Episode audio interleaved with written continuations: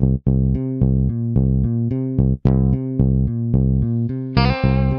the Pitch. Der Sportpodcast mit Benny und David.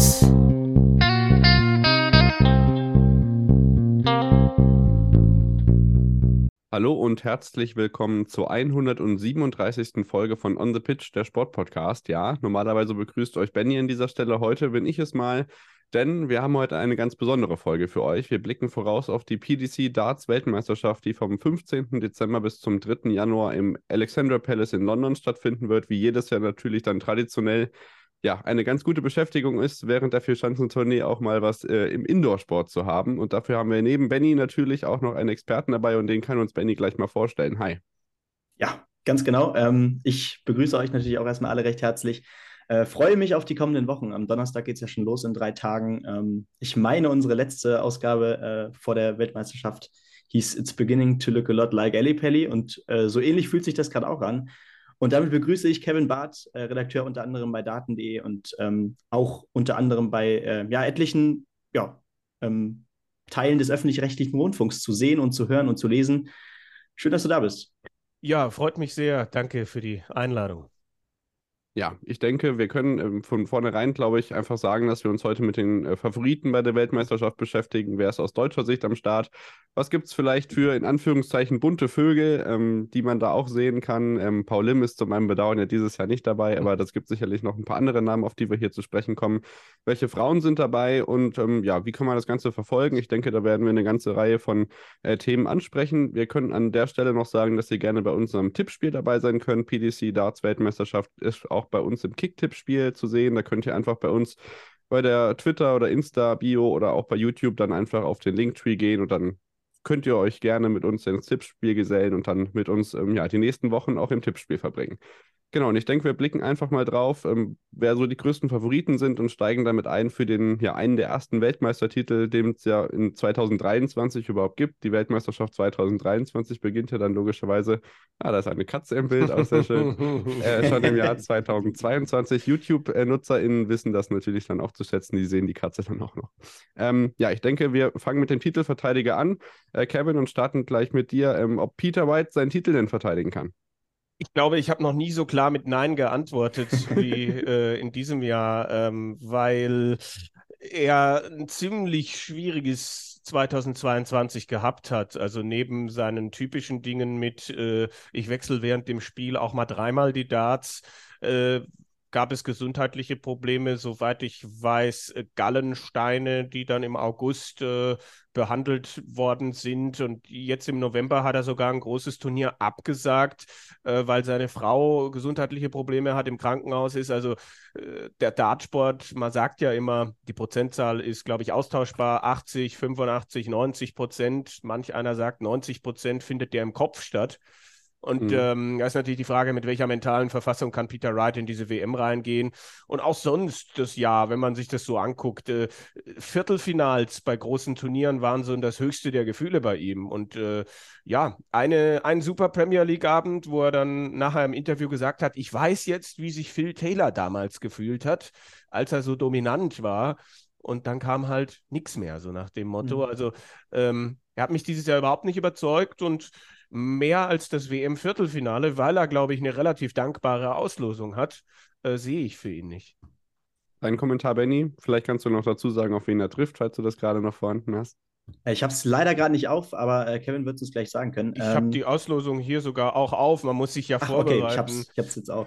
Mickey Menzel oder Ben Robb, ja. Okay. Hm. Das ist eigentlich, also da müsste er doch drüber kommen. Das ist zumindest die erste Hürde. Ja, absolut.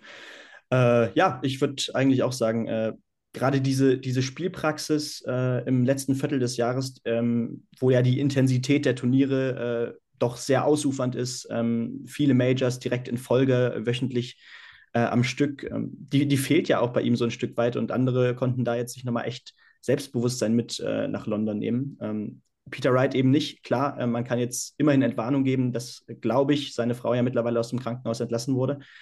Ähm, aber du sagtest es schon, äh, Viertelfinale war das höchste Maß der Dinge. Ähm, Gruppen aus, auch beim Grand Slam of Darts erst kürzlich. Ähm, Players Championships Finals hat er dann ja ausgelassen. Ähm, aber generell finde ich sehr spannend, ähm, um da direkt die Überleitung hinzubekommen. Ähm, erstens, dass ein Weltmeister tatsächlich äh, mit fast keinem Rückenwind in das kommende Jahr gehen kann. Und zweitens, dass ähm, generell die Nummer 1 und Nummer 2 der Welt ja. Definitiv nicht die äh, allergrößten Favoriten sind in meinen Augen. Also klar, sie gehören natürlich zum Favoritenkreis.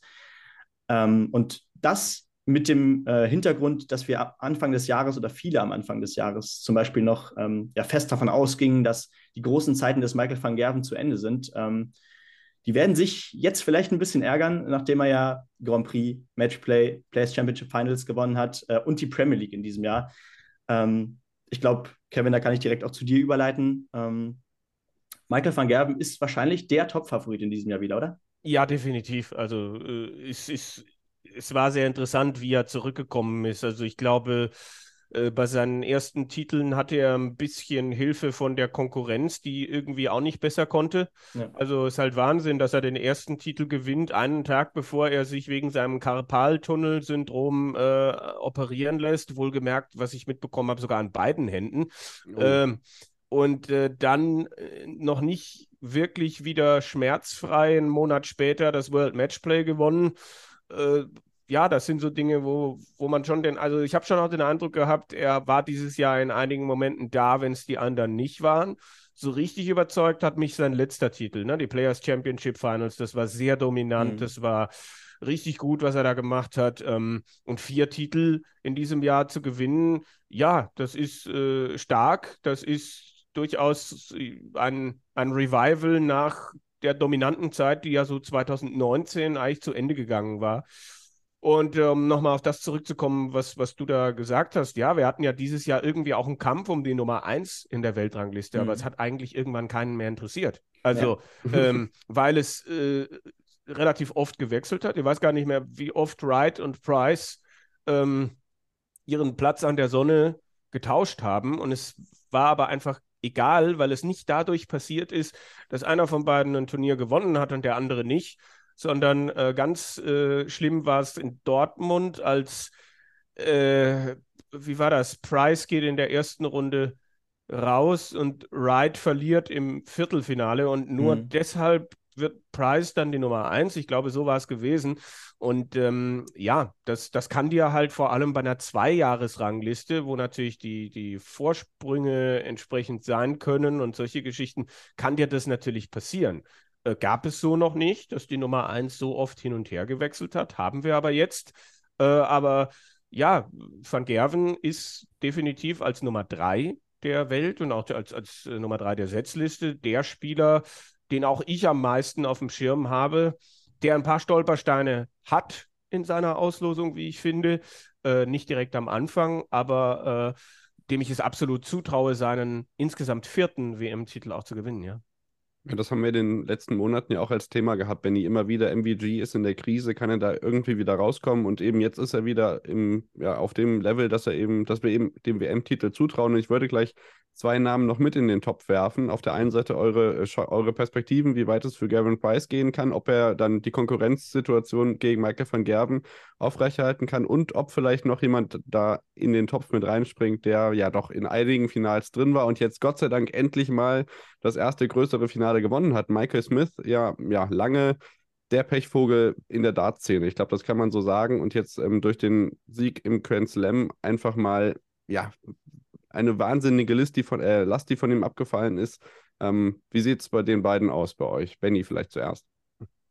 Ähm, vielleicht erstmal zu Gerwin Price. Ähm, auch er hat, glaube ich, vorerst mit der Auslösung relativ Glück gehabt. Ähm, natürlich würde er in Runde 2 äh, dann wahrscheinlich auf, äh, in Runde 3 dann wahrscheinlich auf Barney treffen, in Off Ramit von Barnefeld, der jetzt auch mit Rückenwind durch das Halbfinale beim Grand Slam in das Turnier geht. Ähm, aber auch danach würde dann ähm, im schlimmsten Falle ein Jose de Sousa treffen, bei dem ich mir nicht mal sicher bin, ob er tatsächlich ähm, ja, es in die letzten 16 schaffen würde. Ähm, bei der Form, die er in diesem gesamten Jahr gezeigt hat. Also das war ja wirklich, ähm, ja, das ist man von ihm auch auf der Proto nicht gewöhnt, dass er teilweise dann doch auch vom Scoring her doch ein Stück weit unter dem äh, ja, gespielt hat, was er in den letzten Jahren davor zeigen konnte. Ähm, selbst da hat er seine Schwächen offenbart. Äh, das heißt, die Auslosung vorerst ist erstmal relativ gut und ähm, ich bin mir auch ziemlich sicher, dass er ähm, ziemlich heiß in dieses Turnier reingehen wird, ähm, weil ich glaube, er kann daraus immer noch ein bisschen was Positives, etwas Positives ziehen im Sinne von jetzt erst recht. Äh, so ein Typ ist er einfach und ähm, der kann sich an so Kleinigkeiten auch immer ganz gut hochziehen. Äh, bin gespannt, wie das dann weitergeht. Äh, noch optimistischer bin ich dann natürlich bei äh, Michael Smith. Ich habe das Gefühl, da ist jetzt der Knoten geplatzt. Da wird es jetzt, ähm, auch wenn es vielleicht nicht die Weltmeisterschaft wird, ähm, im kommenden Jahr, glaube ich, doch ein paar Titel mehr regnen. Äh, die Konsequenz, wie er äh, bei seinem Titelgewinn aufgetreten äh, ist, war doch äh, sehr überzeugend. Äh, ich meine, gerade das Problem mit seiner Körpersprache auf der Bühne, ähm, das, er, er, kommt einfach auch besser mit Niederlagen klar. Ich meine, ähm, gerade die Niederlage beim, bei den European Championships gegen Ross Smith ähm, war ja auch ein Riesenüberraschungssieg. Äh, ja, die hat er tatsächlich mit Fassung tragen können. Äh, das sah schon wieder ganz anders aus und sah schon wieder als der nächste Schritt aus. Und dann war für mich eigentlich der Titel beim Grand Slam of Darts fast schon der nächste Schritt. Irgendwann muss es halt passieren. Also ich bin ja der Meinung, äh, dass Gerwin Price gegen äh, Raymond van Barneveld erneut ausscheidet. Okay. Aber okay. da habt ihr jetzt halt auch einen äh, Raymond van Barneveld äh, Ultra. Äh, Anhänger seit 2006 quasi hier sitzen. Wir sind durch Aufs und Abs gegangen. Es gab ein Interview, das wir führen durften, wo er zu mir gesagt hat, äh, du kannst es, äh, du kannst es nicht sehen, also ist es halt auch schwierig für dich zu verstehen, was da oben passiert, so nach dem Motto. Also das haben wir auch gehabt, äh, aber ich glaube, das haben wir auch mal wieder ausgeräumt. Also äh, äh, durch viele, glaube ich, Höhen und Tiefen gegangen und es war ein tolles Erlebnis, da jetzt beim, beim Grand Slam of Darts äh, ihn wieder so zu erleben und ich glaube, äh, dass er wirklich jetzt es schafft, äh, auch, auch anders mit diesem Sport umzugehen, anders ähm, äh, äh, äh nicht immer sofort bei Niederlagen äh, alles schlecht zu machen. Das hängt wahrscheinlich auch mit seiner privaten Situation zusammen, dass er nächstes mhm. Jahr wieder heiratet und so weiter.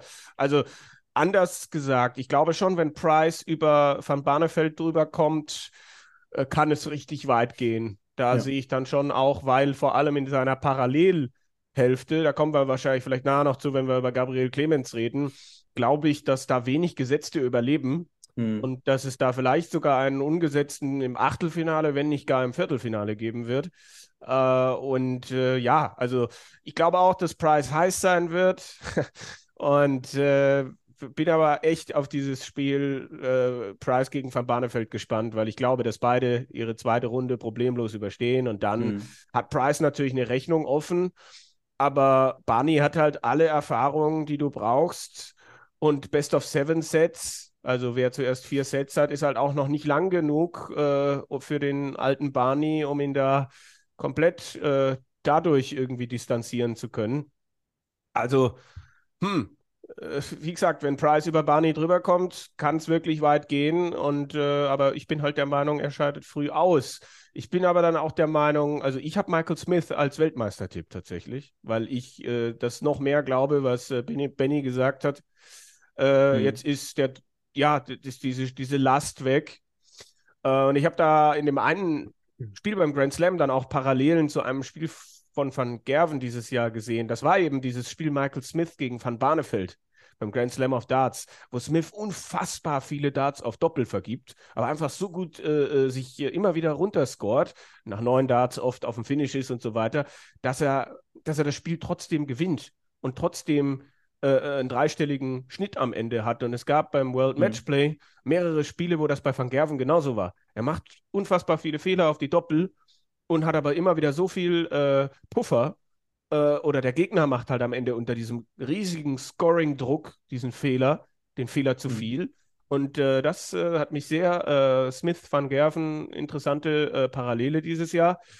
Und ähm, ja, für mich ist Smith jetzt einfach reif. Er hat schon zwei WM-Finals gespielt und jetzt ist, glaube ich, alles möglich für ihn. Und ich glaube, auch die Auslosung ist für ihn nicht die schlechteste, auch wenn da in der dritten Runde Martin Schindler warten könnte. Dann wird es bei dir wohl doch keine Rubrik oder Kolumne geben. Ähm, der Price is Heiß live aus Ja. London. Du wirst ja auch vor Ort sein. Das ist sicherlich ein ganz besonderes, äh, eine ganz besondere Atmosphäre da. Und ich denke, wenn wir über die großen Namen sprechen, machen wir die Premier League komplett und müssen noch einen mit reinnehmen, der so ein bisschen Wackelkandidat ist. Und glaube ich, nächstes Jahr vielleicht müsst ihr mir dann sagen, wie das mit der Premier League dann aussieht. Aber Gary Anderson war da dieses Jahr dabei. Der hat überhaupt keine gute Figur gemacht. Und Benny hat auch hier notiert in unsere ähm, in unsere Datei, dass äh, er wirklich eine gute WM braucht, weil er sonst, und vielleicht ist das wirklich zu spitz formuliert, vielleicht aber auch nicht in der Bedeutungslosigkeit versinkt, Kevin. Ist die Gefahr denn wirklich da? Ja, schon. Also Gary Anderson ist ja dann auch jemand, der aus äh, privaten Gründen äh, die European Tour auch nicht spielt, also der dann halt auch auf die äh, Turniere verzichtet, wo wir nächstes Jahr wieder acht Stück davon in Deutschland haben. Inflationär natürlich, weil der deutsche Markt ja immer noch so interessant ist.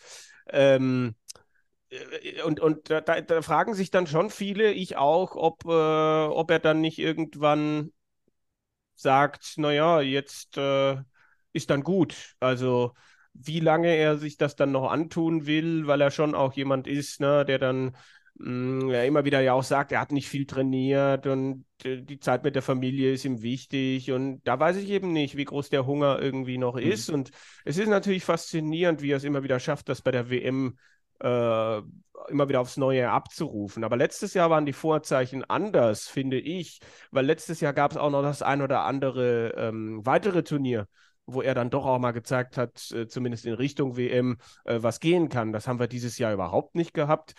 Er hat den Grand Slam Qualifier ausgelassen. Also ein Turnier, was er eigentlich als sein Lieblingsturnier bezeichnet, was er immer gerne gewinnen möchte. Ähm, und ich sehe nicht, dass dieses Jahr dieser Run kommt. Und äh, da ist, glaube ich, schon Chris Doby jemand, an dem er Hm. in Runde 3 scheitern könnte, vor allem weil der es jetzt endlich mal geschafft hat, im Oktober Michael van Gerven im TV zu schlagen, nachdem ihm das noch nie gelungen war. Adobe und Anderson sind, glaube ich, auch äh, ehemalige Trainingspartner und befreundet. Das könnte natürlich ein Faktor sein, aber ich glaube nicht, dass äh, Gary hier den großen Run hat und dann hat er mit der Premier League nichts zu tun. Also es wird dann nicht so sein wie vor Jahren noch mit Van Barneveld, der ja oft aufgrund seiner riesigen Beliebtheit noch eine TV-Wildcard bekommen hat. Vor allem, weil die PDC jetzt auch schon hat durchblicken lassen, dass es bei acht Plätzen bleibt. Also, dass äh, vier Ja. äh, über die Weltrangliste gehen und vier äh, Wildcards. Und wir haben dieses Jahr so viele andere Geschichten gehabt. Ein Nathan Aspinall, der zwei äh, TV-Finals erreicht. Ein Danny Noppert, der völlig überraschend ein TV-Turnier gewinnt. Ross Smith, der völlig überraschend Europameister wird. Äh, Luke Humphreys als äh, Nummer, neue Nummer 5 der Welt. Also, das sind schon vier Namen, die mir jetzt ad hoc einfallen würden, die Mhm. ich gerne in der Premier League sehen würde und die auch bis auf Noppert, glaube ich, eine gewisse Attraktivität an den Tag legen, so mit ihrem Tun und Machen. Ähm, also, äh, was braucht Anderson? Ob da ein WM-Halbfinale reicht? Fragezeichen. Hm. Und das könnte schwierig werden, Benny.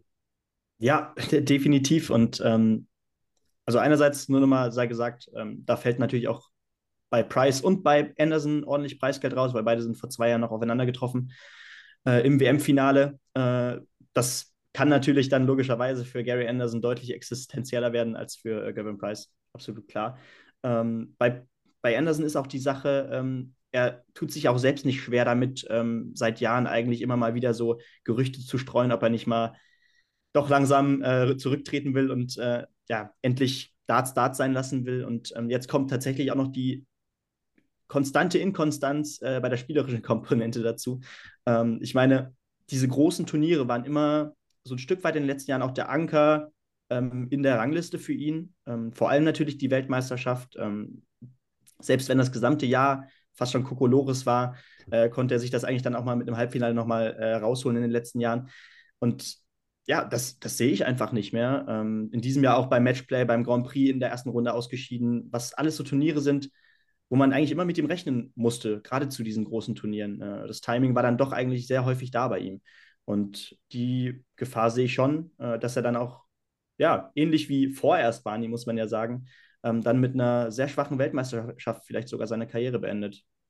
Anderson ist halt auch nicht der Typ, der ein Jahr vorher Bescheid sagt, ich höre auf. Genau. Ja. Also, äh, und dann eine Abschiedstour gibt. Der, der geht halt. Der sagt halt dann, na, äh, haben gesagt, na, äh, und fertig und keiner hat es eigentlich verstanden, weil es äh, irgendwie genuscheltes Schottisch war und ähm, so kann das gehen. Also äh, ich, ich weiß noch nicht, ob ich mich, es ist auch immer eine Herausforderung, eine Pressekonferenz mit Gary Anderson äh, hm. zu besuchen, weil äh, er kann dich dann schon auch mal bei einer Frage, also ich habe ihn dann mal gefragt, ob, ob, ob noch ein WM-Titel in ihm ist, so nach dem Motto. Und dann hat er halt zu mir gesagt, was glaubst du denn? Ja, dann den Spieß umgedreht und dann stehst du da ja. und sagst, naja, also Potenzial ist ja schon da, grundsätzlich. Und dann sagt er halt, naja, wenn du jetzt was anderes gesagt hättest, hättest du mir auch keine Frage mehr gestellt, so nach dem Motto. Und das sind dann halt so, also er ist schon ein Original, ne, ja. definitiv. Äh, und es würde irgendwie was fehlen. Aber auf der anderen Seite muss er sich ja dann auch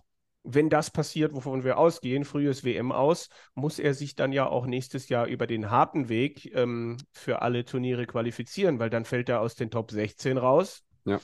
Und ist nicht mehr automatisch qualifiziert. Das heißt, genau. er wird viele Turniere spielen müssen. Und wenn du die European Tour gar nicht spielst, äh, was ja nach wie vor sein Plan ist, dann fehlen dir natürlich 13 Turniere, wo nächstes Jahr auch das Preisgeld nochmal steigen wird, wo also bestimmt äh, 127 andere Spieler, wenn sie können, äh, dort mitspielen wollen und Preisgeld sammeln wollen und äh, da dann sich über die sogenannte Pro Tour, nicht über die Weltrangliste zu qualifizieren, das sind alle Turniere, die nicht im TV stattfinden. Ähm, pff, herzlichen Glückwunsch. Also, und halt dann die Frage, will er sich das antun? Das ist wie mhm. bei Van Barneveld, der sich immer noch darüber beschwert, dass er sich für die European Tour qualifizieren muss und sagt, ich bin doch eigentlich ein privilegierter Spieler, ich habe fünf WM-Titel gewonnen. Ja. Ja, dann ähm, darf man wirklich gespannt sein, wer von diesen großen Namen vielleicht am Ende den größten Batzen von den 2,5 Millionen Pfund, die insgesamt ausgeschüttet werden, mit nach Hause nimmt. Und ich denke, der ein oder andere internationale große Name begegnet uns gleich noch im nächsten äh, Take, wo wir uns dann vor allem mit den deutschen Spielern, die dabei sein werden, im Eli Pelli hoffentlich auch jeweils mehr als einmal äh, beschäftigen werden. Also bleibt dran und dann geht es weiter unter anderem mit den deutschen Spielern. Wir gucken auch, welche Frauen dabei sind und welche exotischen Vögel dabei sind und wer vielleicht fehlt dieses Jahr. Also bleibt dran bei 100. 37. Folge unserer Darts WM Vorschau. Bis gleich. Schatz, ich bin neu verliebt. Was? Da drüben. Das ist er. Aber das ist ein Auto. Ja, eben. Mit ihm habe ich alles richtig gemacht. Wunschauto einfach kaufen, verkaufen oder leasen. Bei Autoscout24. Alles richtig gemacht.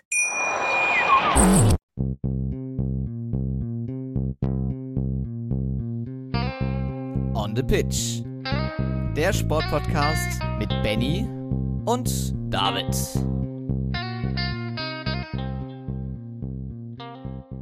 Da sind wir wieder zurück nach der Unterbrechung und melden uns wieder mit dem zweiten Take unserer großen PDC Darts WM Vorschau für die Weltmeisterschaft 2023, die über den Jahreswechsel ausgetragen wird und beschäftigen uns jetzt. Wir haben Kevin Barth zu Gast, was uns sehr freut. Wir ähm, hatten eben auch äh, schon sehr viel Spaß im Vorgespräch und ich denke, wir werden noch den einen oder anderen äh, spaßigen Punkt hier benennen können, ähm, uns auf die deutschen Spieler fokussieren, wie gesagt, und beginnen. Und da werden wir jetzt natürlich auf die einzelnen Turnieräste auch ein bisschen eingehen können mit Gabriel Clemens an Platz 25 gesetzt, ist er unter anderem anderem in einem Turnierast mit äh, James Wade und Danny Noppert und äh, Daryl Gurney. Das sind so die äh, großen Namen. Und ähm, ja, jetzt gebe ich euch die Diskussion frei, wie es bei Clemens insgesamt aussieht und vielleicht aus dem Bereich, wer da die besten Aussichten hat. Da bin ich natürlich sehr gespannt, was Benny sagt, weil ich halt glaube, dass in diesem Bereich die Gesetzten nur so purzeln werden. Also äh, äh das Sousa sehe ich gegen Whitlock fallen. Äh, was sehen wir hier denn noch? Also James Wade, glaube ich, wird ein Riesenproblem bekommen mit egal wem in der zweiten Runde. Jim Williams oder der junge Pole Sebastian Bialecki, wo ich denke, der könnte richtig weit kommen hier. Und dann muss man natürlich auch über die Schwierigkeiten bei Gabriel Clemens reden, weil ähm, er hatte kein sonderlich gutes Jahr, gerade auch im TV. Und dann könnte er in der zweiten Runde halt auf äh, die aktuell beste Dame der Welt treffen. Bo Greaves, 25 mhm. Titel dieses Jahr in verschiedenen Bereichen gewonnen und äh, also du willst nicht gegen den gesamten Alexandra Palace spielen. Ja. Aber das müsste Gabriel Clemens, wenn das passiert. Und er ist nicht derjenige, der in der Vergangenheit gezeigt hat, dass ihm das besonders gut liegt. Mhm. Ähm, dann kann man sich aber natürlich auch fragen, kann Bo Greaves das zweimal? Dann, dann kann man sich aber auch fragen, wird sie das überhaupt brauchen, wenn Gabriel Clemens nicht sein A-Game spielt, so nach dem Motto. Also, und selbst wenn es nicht Bo Greaves ist, dann ist es Willie O'Connor, wenn der sich durchquälen kann gegen Bo Greaves, weil O'Connor legt sich gerne mit dem Publikum an. Das wird mhm. für den eine richtige Herausforderung, wo ich hoffe, dass er sich versucht, darauf vorzubereiten. Und wenn es O'Connor ist, der hat dieses Jahr auch äh, auf der European Tour ein Finale erreicht und der kann richtig äh, stark spielen.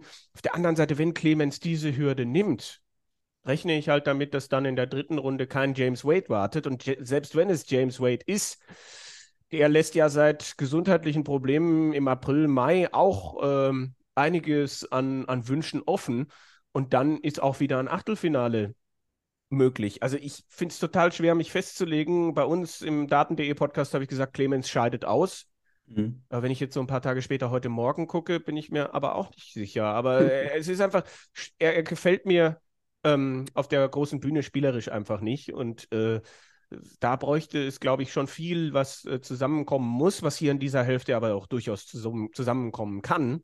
Ähm, dass er dann plötzlich im Achtelfinale steht äh, und dann auf äh, äh, Danny Noppert treffen würde, den mhm. ich, glaube ich, ziemlich flüssig da durchgehen sehe. Ja.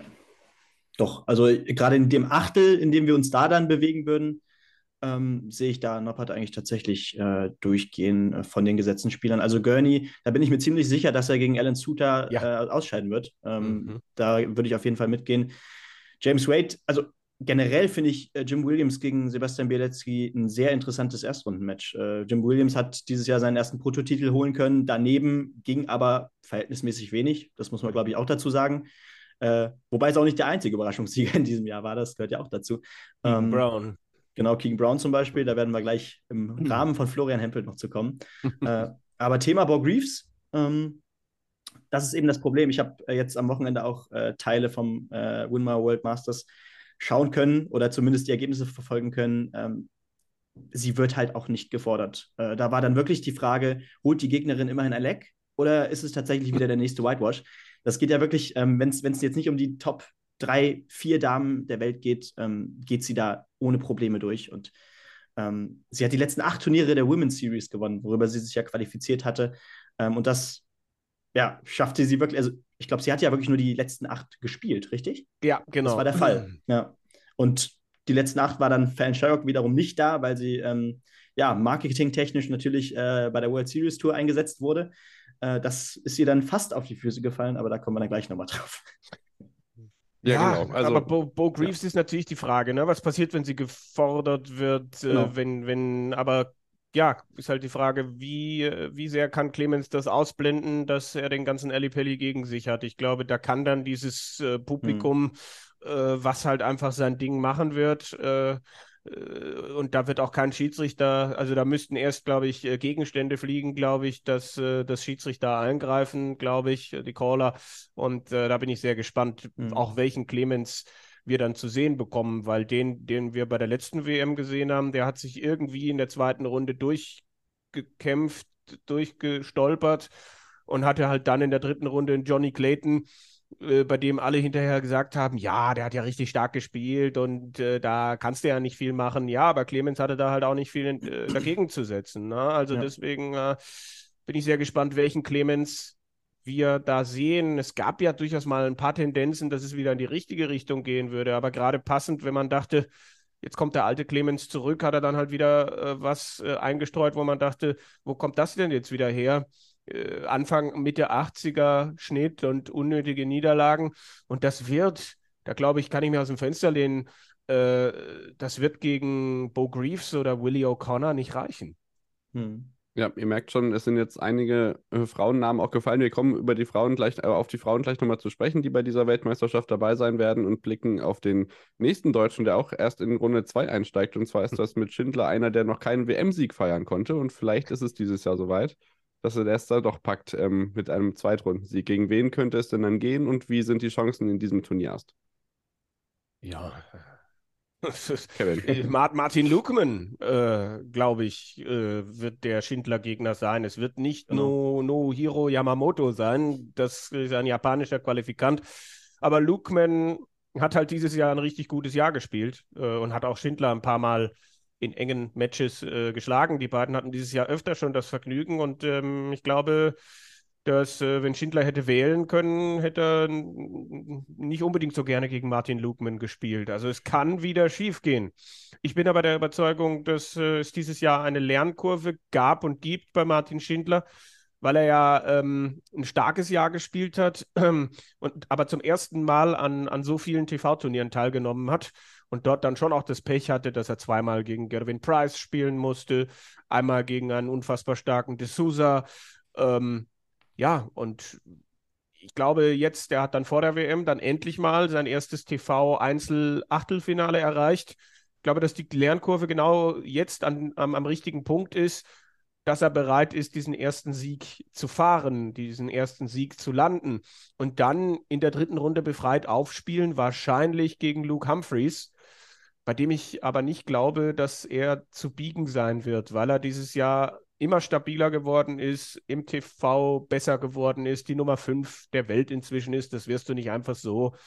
Und äh, ja, Luke Humphreys, glaube ich, ist dann die Endstation für Martin Schindler, wobei ich halt glaube, dass auch schon sein Spiel gegen Lukeman äh, in den fünften Satz gehen wird. Mhm. Ich meine, da hast du tatsächlich das sogar ein Achtelfinale, oder? Genau. Den, hast, hast du nicht den Turnierbaum mit Florian Hempel verwechselt? Ich meine, Ach, dann reden, wir, genau. dann reden wir beim. Ach Gott, ach Gott, ach Gott. Also, Lukeman äh, wäre Schindler-Gegner, aber, aber auch Smith Humphries würde erst ist, im genau, Achtelfinale. Michael Smith. Ja, Smith ist, ist, ist Schindler-Gegner. Siehst du, das, pass, das passiert, ja, genau. wenn, man, wenn man denkt, ich hab's doch eh auswendig. So aber viele über, Deutsche dabei. Mann, Mann, Mann, über, kommen wir durcheinander. Über, über, Smith kann man, also ihr könnt dann halt nachher einfach das, was ich über Humphreys gesagt habe, könnt ihr dann nehmen genau. an die Stelle und dann quasi so im, im Schnelldurchlauf, also meine Geschwindigkeit verdreifachen, weil das hat ja jeder dann schon gehört, was ich über Humphreys Und über Smith habe habe ja auch schon genug gesagt. Also ja. da gilt halt dasselbe. Also ihn zu bremsen, ähm, Herz, also good luck, möchte ich sagen, mhm. für, für Martin Schindler. Aber der Rest äh, ist, ist glaube ich, äh, genauso. Ja, ja, das machen wir dann natürlich nicht, weil ihr wisst ja jetzt, wie ihr es dann zu hören habt.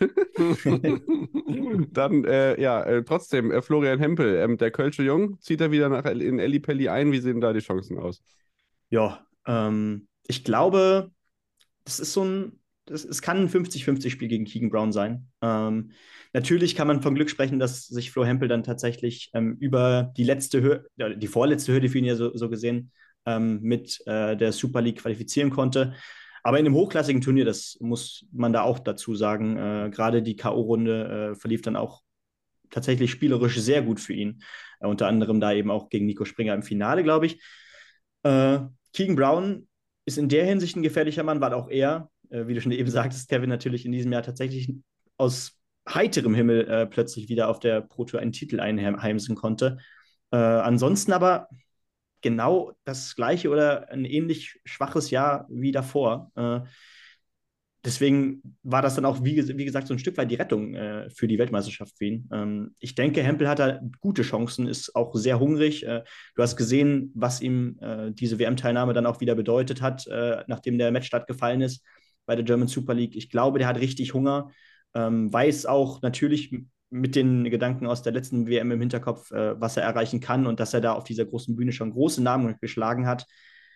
Gegen Humphreys wiederum, der in diesem Jahr äh, allein in der ersten Hälfte vier European Tour Turniere gewinnen konnte. Ähm, da sehe ich ihn aber leider nicht durchgehen. Ja, äh, gehe ich d'accord. Also Hempel auch mit der Bühne und all dem und dass er im, also gerade am Ende des Jahres auch stärker geworden ist, äh, glaube ich, dass er bei der WM halt diese erste Runde übersteht, weil ich jetzt Keegan Brown auch nicht in seiner besten Verfassung sehe. Mhm. Und dann gegen Humphreys halt mal gucken, wie sehr man den ärgern kann. Aber der hat halt auch schon zwei WM-Viertelfinals erreicht, als er noch nicht so konstant war. Also von daher mh, mm, müsste da, glaube ich, viel zusammenkommen. Ein ähnlicher Auftritt wie letztes Jahr von Hempel gegen äh, Dimitri Vandenberg mit was waren das? 75 Prozent auf die Doppel, die beste mhm. Doppelquote, die je ein Deutscher gespielt hat mhm. äh, bei ja. der WM. Äh, äh, wisst ihr eigentlich, wer den schlechtesten deutschen Average in der WM-Geschichte gespielt hat? Sascha ja. Stein vielleicht? Nein, es ist der große René Adams. Es reden ja bei ihm alle über dieses. Ach, das, ja, Tanawat Gavinuntawong, richtig? Ja, genau, wie das, das ist der Treppensturz der Dart-WM, Tanawat Gavinuntawong. Also wenn man Ja. die Treppe runterfällt, dann klingt es, glaube ich, genau so. Ähm, irgendwie 69, Komma noch was äh, hat er da gespielt und alle reden nur, und damit verdient ja René Adams, man muss so ehrlich sein, ja auch seit Jahren Geld. Alle reden darüber, dass er beinahe Michael van Gerven geschlagen hat. Ähm, aber keiner redet darüber, dass er den schlechtesten, also drei Stunden zuvor den schlechtesten Average der deutschen WM-Geschichte gespielt hat. Ähm, auch das, finde ich, sollte man dann hinten auf sein Shirt schreiben, wenn man so ehrlich sein will. ähm, äh, genau, äh, das war ein kurzer Diskurs. ähm, äh, ja, genau, den besten deutschen WM-Average, äh, übrigens, der ist äh, noch nicht über die 100 gekommen. Ne? Clemens Hm. hatte mal eine 98, Komma sonst was und ansonsten wäre es doch mal Zeit für den ersten dreistelligen. Ich traue es natürlich am ehesten Schindler zu, weil er Ja. einfach das stärkste deutsche Jahr gespielt hat, jetzt auf 29 sich vorgespielt hat. Äh, ja, das ist so, ist so vielleicht die, die Klammer äh, um die Deutschen drum, es sei denn, es gibt noch irgendwie einen Aspekt. Genau, diese drei sind auf jeden Fall ähm, bei der WM dabei. René Adams ebenso wenig dabei wie Max Hopp, der, ich Ja, glaube, die René- Ehre ja, haben werden- wird, mit Jana Wosnica in, äh, auch vor Ort zu sein. Und ähm, da können wir vielleicht auf, auf Max Hopp auch blicken, warum eben er nicht dabei ist. War ja Mhm. auch eine knappe Sache, Kevin. Entschuldigung. Ich weiß nicht, ob, das jetzt die Ironie war oder ob du auf die Sport 1 PR-Kampagne reingefallen bist, weil genau das hat ja, so hat ja Sport 1 Max Hopp jetzt auch angekündigt. Er Ja, hat die WM richtig. knapp verpasst. Richtig. Ja, er, er, er, hatte, ja. er hatte halt das Glück, dass es in diesem Jahr noch eine Chance mehr für alle Gescheiterten gegeben hat, den Western European Qualifier in Kalkar, äh, wo er sich dann doch mal ins Endspiel gespielt hat und dort aber äh, ziemlich klar gegen Jimi Hendrix, das ist nicht der, der schon tot ist, sondern Ja, das Ein- hatten wir schon neulich. äh, Das hatten wir ja also schon. äh, b- hat da halt 2 zu 7 gegen ihn verloren und Gegen ähm, den Toten verloren. Da ge- geht der Grabdeckel auf und dann, kommt er plötzlich raus und schmeißt da drei Darts in die. Gitarren Ja. Ja, und äh, vielleicht so hat sich ein Pfeil aus so einer Seite gebastelt. Das kann natürlich sein.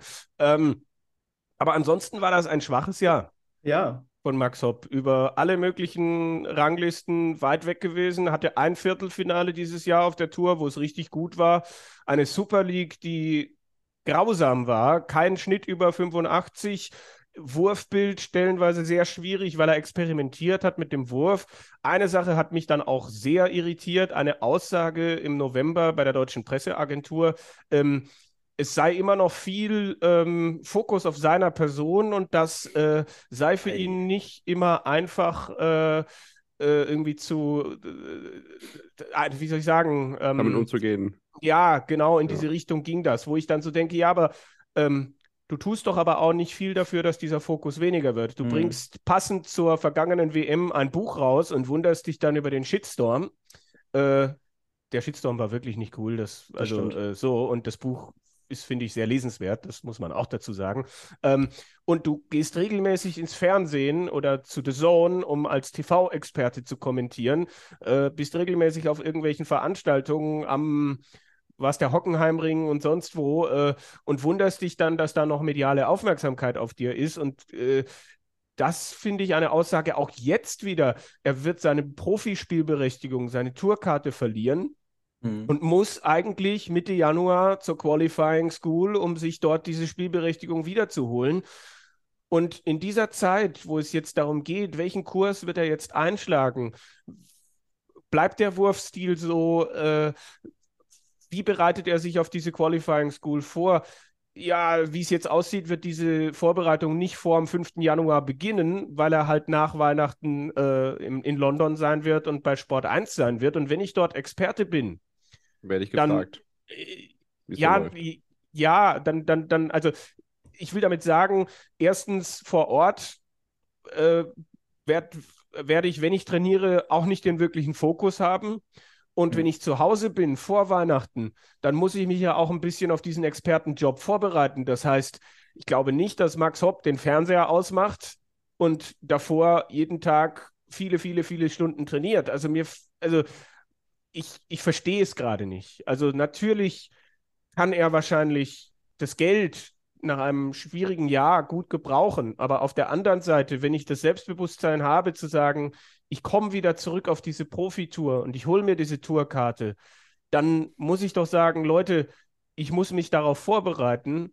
Äh, mir kann keiner sagen, dass eine Woche vernünftiges Training nach seiner Rückkehr aus London dazu ausreicht. Also äh, ich habe lange äh, auch gesagt, der Junge hat so viel für den deutschen Dartsport getan und das sage ich auch immer noch und habe auch gesagt, Mensch, ähm, es, es gibt Phasen, wo es halt nicht so gut läuft. Aber mittlerweile gibt es auch für mich Dinge, die ich nicht verstehe, wo ich mir denke, äh, was passiert da und warum passiert ist und äh, wo ich mich dann halt nicht wundere, wenn dann jemand die WM verpasst und wenn jemand vielleicht es dann auch im Januar nicht schafft, wieder auf die Tour zurückzukehren. Weiß nicht, wie du das siehst, Benny, keine Ahnung. Mhm. Also äh, äh, gerade diese TV-Geschichte, da hat sich jetzt Sport 1 halt auch PR-technisch auch keinen Gefallen getan, ihn so anzukündigen. Er hat die WM knapp verpasst. Ja.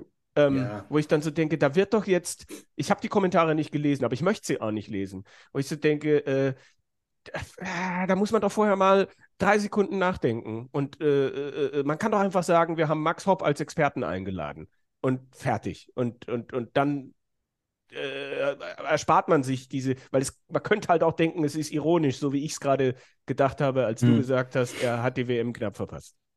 Ja, also es ist gut, fernab vom, vom Fakt, dass ich, dass ich von den äh, geschriebenen Artikeln äh, von Sport 1 sowieso relativ wenig halte, ja. äh, was, was, da teilweise alleine im Titel schon fällt. Ah, da, da, da graust einen, einen jeden Dart-Fan, glaube ich, so ein Stück weit auch, äh, der sich so ein bisschen in das Thema einliest. Das ist eigentlich ziemlich traurig, dass der Anbieter in Deutschland, der äh, zuerst für den Dartsport zuständig war, damals ja noch DSF, ähm, tatsächlich in der Breite doch so schwach aufgestellt ist an Personal äh, in diesem Bereich. Äh, und trotzdem will man weiter die großen Turniere übertragen. Tut ähm, man ja auch. Ja, tut man ja auch ja. Äh, zum, zum größten Teil ne, äh, immerhin noch. Aber zurück zu Max Hopp. Ich ich glaube, Kevin, du hast das ähnlich schon mal äh, irgendwo gesagt. Äh, es, es, wurde oft teilweise äh, krude Vergleiche angestrebt mit, mit, äh, mit Martin Schindler von vor einem Jahr, der ja ganz knapp seine Tourcard tatsächlich verpasst hatte.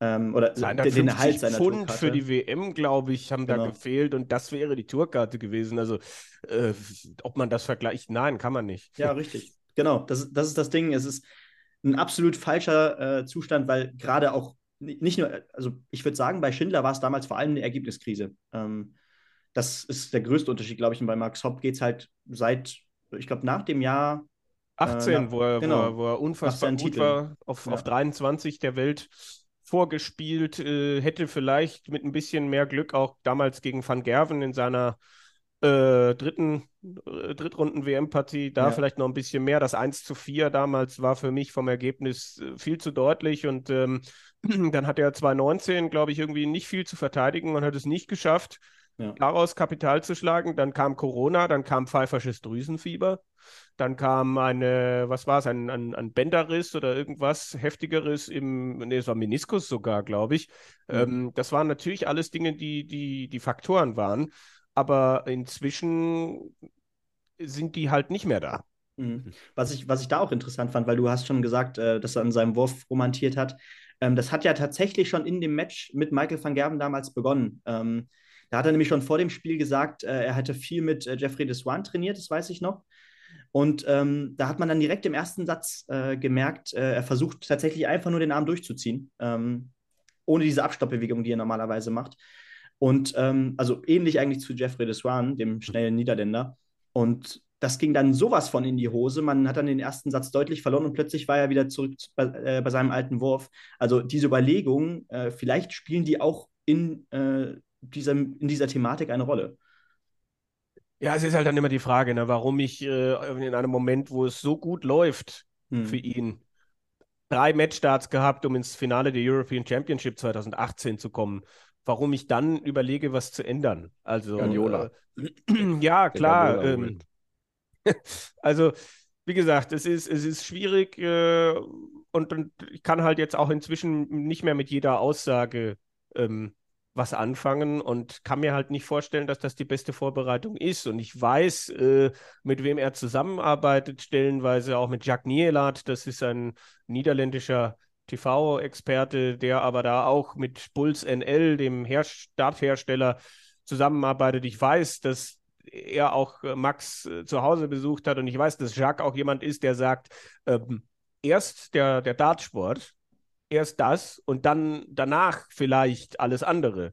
Und ich, hm. mich würde schon interessieren, was Jacques dazu sagt, dass äh, Max jetzt ähm, der wird am 26. hinfliegen und auch nicht vor dem 4. Januar zurückfliegen. Ich bin sehr gespannt. Mich, er wird sich bestimmt nicht dazu äußern, aber mich, mich würde interessieren, was Jacques dazu sagt, dass Max, äh, ich sage mal, acht Tage vor dem vielleicht wichtigsten Schritt seiner nächsten Jahre, weil wenn er diese Tourkarte verpasst, dann ist er ja mindestens ein Jahr äh, raus aus diesem großen Geschäft. Natürlich gibt es da Möglichkeiten, aber ja, das hat acht Tage Beginn vor dieser Mission, neun Tage ähm, äh, woanders ist, wo er kaum den Fokus haben wird und vernünftig sich vorbereiten kann. Ein sehr guter Punkt, wie ich finde. Also das ähm, darf weiter spannend zu beobachten sein, wie das in den nächsten Tagen dann weitergeht. Ich denke, das ähm, ist so jetzt im kurzen und zusammengefassten Format äh, das Take zu den deutschen Spielern gewesen und wir werden im nächsten Take auch noch darauf blicken, haben wir eben schon so ein bisschen getan, wie so die Chancen der äh, Frauen sind, die bei dieser Weltmeisterschaft dabei sind. Da kommt auch die Katze wieder ins Bild und äh, werden uns dann im nächsten Take auch damit beschäftigen, wer noch so dabei ist. Vielleicht ähm, der im allgemeinen oder vielleicht nicht ganz so spezifischen Darts-Zirkus vielleicht gar nicht so bekannt ist von Exoten und ähm, ja, Außenseitern, dann werden wir auch drüber sprechen. Und natürlich und zum Schluss auch, wo man das überhaupt sehen kann. Also bleibt dran und dann wird's im, geht's gleich weiter. Schatz, ich bin neu verliebt. Was? Da drüben. Das ist er. Aber das ist ein Auto. Ja, eben. Mit ihm habe ich alles richtig gemacht. Wunschauto einfach kaufen, verkaufen oder leasen. Bei Autoscout24. Alles richtig gemacht.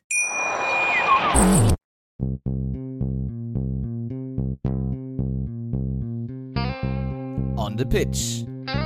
Der Sportpodcast mit Benny und David. Da sind wir wieder zurück nach der Unterbrechung und melden uns wieder mit unserer PDC Darts WM Vorschau und dem dritten Take. Wir werden uns damit beschäftigen und das habt ihr beiden ja eben schon super getan, wie es mit den Frauen bei dieser Weltmeisterschaft aussieht, Kevin. Und da kannst du vielleicht einfach nochmal kurz zusammenfassen, wer ist dabei und wie stehen die Chancen.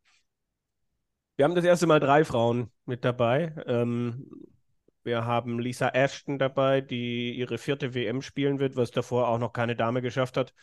Äh, wir haben die erst 18-jährige Bo Greaves dabei. Ich glaube, zwischen Ashton und Greaves liegen 34 Jahre Altersunterschied. Ist halt auch schön, was diese WM da zu bieten hat. Und wir haben Fallon Sherrock dabei. Und äh, bei Sherrock äh, ja, gab es entsprechend viele Diskussionen auch in den sozialen Medien. Vielleicht kommen wir da gleich dazu. Erst mhm. versuche ich deine Frage zu beantworten. Ähm,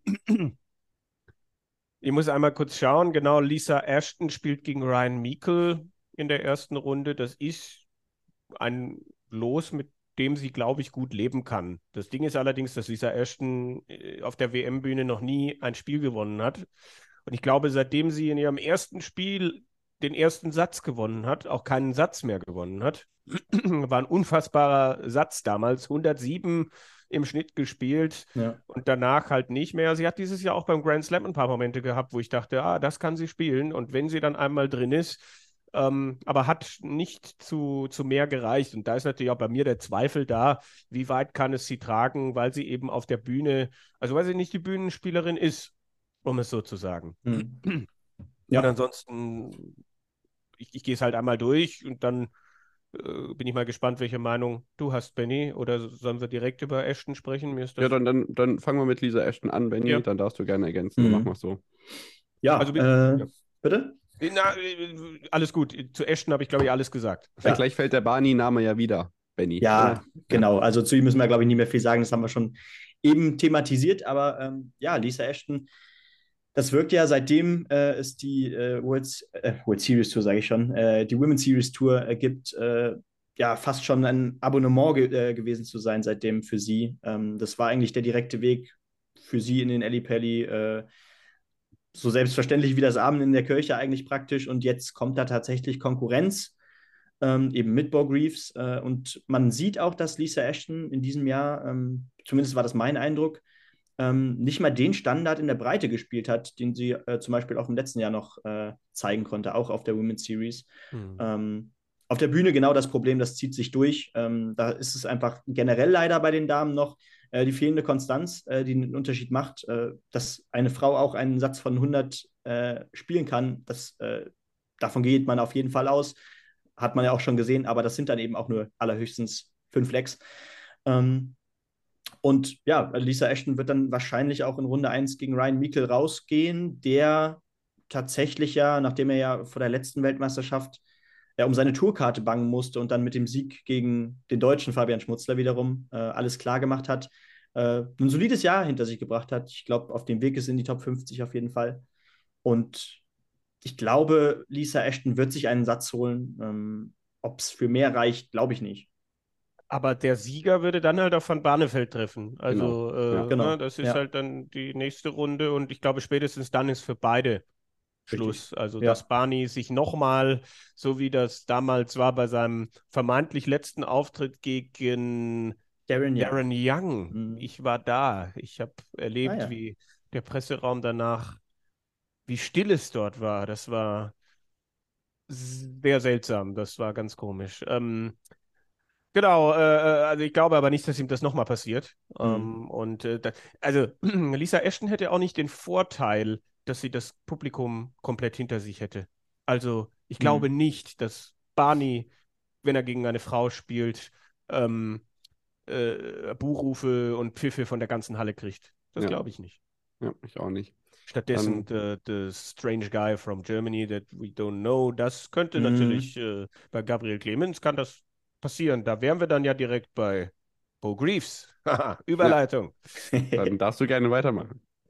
Ach, Bo Greaves, ja, was sie dieses Was noch nicht Jahr, genannt worden ist, haben wir eben ja, schon mal drüber gesprochen. Was sie dieses Jahr abgerissen hat, ist natürlich fantastisch und da kann man dann, sie ist ja auch schon Weltmeisterin geworden mhm. bei der WDF und hat da ja auch schon auf der Bühne ein WM-Finale gespielt mit einem 92er Schnitt. Ähm, und das ist so ungefähr die Liga, die es, denke ich, auch brauchen wird. Und äh, hat ja auch dieses Jahr bei der Women's Series ähm, ein Spiel dabei gehabt, 108 genau dann in dem Moment, als sie es gebraucht hat. Also, wo ich schon auch glaube, wenn die Druck kriegt, dann kann die schon. Also, mhm. ich glaube, dass Willie O'Connor ein richtiges Problem haben wird, weil er, er kann das üben, wie er will. Ähm, er wird sich nicht damit abfinden können, eine Stunde lang äh, äh, ja richtig Haue vom Publikum zu bekommen. Und dann wird es Momente geben, wo er sich mit dem Publikum anlegt und dann wird ihm das Publikum noch mehr zurückgeben. Und ähm, wenn, da geht es halt dann auch darum, wie geht Greaves damit um? Mhm. Auch damit muss sie sich beschäftigen, ähm, weil das hat sie so noch nicht erlebt. Das WDF-Publikum ist ein anderes und da haben halt auch nur Damen gegen Damen gespielt. Und äh, das sind die beiden interessanten Faktoren. Wie, na, wie kann O'Connor damit leben? Ich glaube, das wird echt schwierig. Und dann aber die viel interessantere Frage, wie kann Greaves damit umgehen? Ja. Und wenn sie das halbwegs handeln kann, äh, dann sehe ich hier äh, durchaus äh, die, die, ja, den, die zweite Frau, die es schafft, gegen einen Mann zu gewinnen. Ja, äh, sehe seh ich ähnlich. Äh, dann kann man ja auch auf die nackten Zahlen gucken. Ich meine, über die äh, Women's Series Turniere in diesem Jahr hat sie durchschnittlich einen 85er Average mhm. gespielt. Und wie gesagt, ähm, wie schon vorhin angesprochen, ähm, das war in größten Teilen eben ohne Gegenwehr in Anführungszeichen. Äh, wie das dann ist, wenn sie tatsächlich äh, ja, einen Spieler äh, sich gegenüberstehen hat, der dann eben auch seine 93 Punkte im Schnitt spielen kann, äh, was eben bei Willie O'Connor der Fall sein kann. Ähm, ja, kann das, kann das auf jeden Fall ein packendes Match werden. Äh, ich glaube, ich schätze Bo Greaves trotz ihrer 18 Jahre auch nicht so ein, dass sie sich jetzt be besonders beeindruckt fühlen würde von der Bühne. Ähm, hm. Also klar, das ist nochmal ein ganz anderes Format als äh, in Lakeside. Äh, das gehört natürlich auch dazu. Die Bühne ist die größte Bühne der Welt hier. Ähm, das muss man natürlich auch sagen. Äh, aber ich glaube, äh, sie wird ihren Standard da oben bringen. Also egal wie das Spiel ausgeht, äh, ich habe da jetzt nicht die Angst, dass sie mit 75 Punkten, 70 Punkten aus dieser WM gehen wird. Nee, habe ich auch nicht. Da darf man dann also gespannt sein, wie weit es für sie gehen darf. Und ähm, Kevin hat es eben schon angedeutet, da gibt es noch eine Frau, die hat ihren Startplatz auf an etwas anderem Wege bekommen als die anderen beiden Damen. Ähm, Was, eine ja. Diskussion um Fallon Sherrock ging damit einher. Und äh, Benny, was waren so deine Eindrücke? Vielleicht kannst du kurz schildern, weshalb es dazu kam und was da genau los war. Und dann darf Kevin gerne ergänzen. Ja, ähm, Misskommunikation der PDC in a nutshell, könnte man sagen. Äh, weil, naja, äh, da gehört sich natürlich immer nochmal äh, zu sagen, die PDC ist eben kein Verband, ein äh, gemeinnütziger Verband, es ist ein Unternehmen. Und, ähm, Und es ist ein Unternehmen. Und es ist ein Unternehmen. Das müssen manche Menschen dreimal hören, dass sie es Ja. verstehen. Ja. ja, ist ja tatsächlich so. Äh, FIFA. Und- so, weiter. Ja, und äh, ja, das ist eben die Sache. Äh, Fallon Sherrock, ab dem Zeitpunkt, ab dem sie die erste Frau war, äh, die ein Spiel bei einer Weltmeisterschaft gewinnen konnte, wurde sie ja tatsächlich eigentlich von, von den gesamten Medien und besonders natürlich von der PDC auch hofiert. Ähm, sie sollte zu allen World Series Turnieren mitfahren, äh, im vergangenen Jahr schon. Das äh, wurde dann, die World Series Tour wurde dann aber ein bisschen eingedünnt durch Corona noch. Äh, das heißt, dieses Jahr bekam sie dann die Chance, weshalb sie auch unter anderem bei, bei einigen äh, Women's Series Turnieren nicht mehr dabei war. Äh, und es gab eben die Besonderheit in diesem Jahr, dass es das erste Frauen-PDC-Major gab. Also klar, es gab ja mal den Versuch einer PDC-Frauen-WM, aber das äh, klammern wir jetzt mal hier aus. Ähm, mit dem äh, PDC Women's Matchplay, auch im Rahmen des äh, World Matchplay, fand das statt am Sonntag. Äh, die Top 8 der Women's Series haben sich dafür qualifiziert und das konnte sie tatsächlich gewinnen. Ähm, dass das aber für einen Startplatz bei der Weltmeisterschaft reicht, äh, das wusste man weder vor dem Turnier noch direkt nach dem Turnier, sondern das wusste man ähm, ja bis vor ein paar Wochen noch nicht. Äh, das heißt, äh, es blieb im Argen, wie, jetzt dieser letzte Startplatz äh, abgegeben wird. Ob das jetzt über den PDPA-Qualifier läuft für die Pro-Tour-Spieler, die sich noch nicht qualifiziert haben, oder ja, ob tatsächlich eine ganz andere Überrasch Überraschung kam. Und ähm, ja, dass das, dass das dann so stattfindet, ähm, da kann man in Frage stellen, ob das so gewesen wäre, hätte jetzt zum Beispiel Eileen de Graaf zum Beispiel das Women's Series, äh, das, äh, das Women's Matchplay gewonnen. Ja, es ist halt einfach äh, eine, eine, eine schwierige Geschichte, wenn man dann, also vor allem äh, gab es ja das schon mal, dass äh, Fallon Sherrock ein Jahr nach ihrem großen Erfolg äh, über die Women's Series die WM verpasst hat. Ja. Und dann war sie halt einfach nicht dabei. Dann hat halt die PDC, äh, dann, dann war halt, äh, dann gab es halt nur zwei Frauen. Und dieses Jahr hat die PDC lange ein riesiges Geheimnis um diesen allerletzten internationalen Qualifier gemacht. Und ich war einer derjenigen, der gesagt hat, das wird schon äh, entweder Fallon Sherrock sein. Ich hätte mir aber auch vorstellen können, dass wenn Bo Greaves äh, es nicht schafft und Dritte wird der Women's Series, dass man Hm. einen Weg findet, sie einzuladen. Aber Sherrock ist schon eine besondere Stellung, die sie hat, vor allem wenn man auch sieht, äh, wie wichtig diese WM ist. Ne? Auch ähm, wie die PDC das macht. Ich merke es ja selber, wenn ich dem WDR, wenn ich anderen Anstalten was verkaufen will. Das geht während des Jahres nicht. Das geht höchstens mit Lokalbezug. Wir haben da ein Turnier bei euch im Sendegebiet. Oder es geht halt bei der WM Hm. weil diese WM einfach in Deutschland so gut funktioniert. Über zwei Millionen gucken sie sich das WM-Finale an, obwohl wir keinen Deutschen dabei haben. Es liegt gut zwischen den Jahren, ähm, weil da sportlich, ich habe es vorhin gesagt, wenig anderes ist und so weiter. Und jetzt auch gerade mit Katar, wo dann ich auch sage, ja, jetzt kommt bald die richtige WM, so nach dem Motto. Ne? Also, äh, und es gibt eben Leute, die gucken nur einmal im Jahr. Nicht nur in Deutschland, auch auf der Welt. Und Ja. Fallon Sherrock war damals in der New York Times mit ihrer Geschichte. Der Dartsport hat durch sie ähm, Türen geöffnet, die Mhm. vorher fest verschlossen waren, dass eine Dame gegen einen Mann in einem Sport spielt und auch gewinnt. Und diese Geschichte ist anscheinend so groß, dass die PDC gesagt hat, wir suchen einen Weg, sie einzuladen. Und dieses Jahr gab es jetzt wohl einen, äh, wo man halt sagen konnte, ach ja, übrigens, der Sieger des Women's World Matchplay wird auch in Zukunft, immerhin, einen WM-Startplatz äh, bekommen. Aber Ja. die Art und Weise natürlich, man kann sich die Frage stellen, und das ist so das Twitter-Argument, das ich am meisten auch verstehe. Ähm, wäre das denn genau so ausgegangen, das Women's World Matchplay, wenn man vorher gewusst hätte, dass hier ein WM-Startplatz ausgespielt wird? Hm. Guter Absolut. Ja. Und das sind so Geschichten, wo ich mich dann durchaus, also ich finde es auch nicht gut. Ich bin durchaus auch jemand, der sagt, ähm, ihr habt äh, bei den europäischen Qualifiern einen Platz geklaut, weil der Platz fehlt am Ende. Es gab einen europäischen internationalen Quali-Platz weniger. Und ähm, da die Art und Weise gefällt mir überhaupt nicht und sie hat sich sportlich nicht qualifiziert. Aber auf der anderen Seite, ja, wir haben auch einen Inder dabei, wir haben einen Chinesen dabei und so weiter. Also mhm. wir wissen, was der PDC wichtig ist. Ne? Aber man hätte es halt anders kommunizieren sollen und ja, da ist man halt im Juli noch davon ausgegangen, dass Fallon Sherrock schon über die Women's Series zur WM kommen wird. Ja. Ja. Dann haben wir, glaube ich, noch zwei Themen auf unserer Liste. Das eine. Ja, wir müssen noch über ihre Chancen sprechen, glaube ich. Ah, äh, ach so, das natürlich. mein Fehler. Also. Ihre Chancen. Ja. Ihre Chancen. Sie ist ja dabei. Wahrscheinlich war ich einfach noch auf dem Stand, dass ich gar nicht wusste, dass es so weit kommt, dass sie dabei sein wird. das ist natürlich der Grund, aber bitte. Ja. Also, ähm, um hier einfach mal zu starten. Äh, Farron Sherrock trifft ja in Runde 1 auf Ricky Evans, ähm, der erstmal von Grund auf äh, selbst eigentlich ein Publikumsliebling ist und äh, dann das Gefühl zu bekommen, im, gerade im Alexandra Palace, dass er, der ja gerne mal ein paar Faxen auf der Bühne macht oder zu YMCA ein bisschen äh, seine, ja, seine Hüfte schwingen lässt, ähm, ja, kann das in dem Moment tatsächlich so sein, dass er in diesem Spiel, oder es wird so sein, dass er in diesem Spiel definitiv nicht der Publikumsliebling sein wird, was etwas komisch für ihn sein könnte.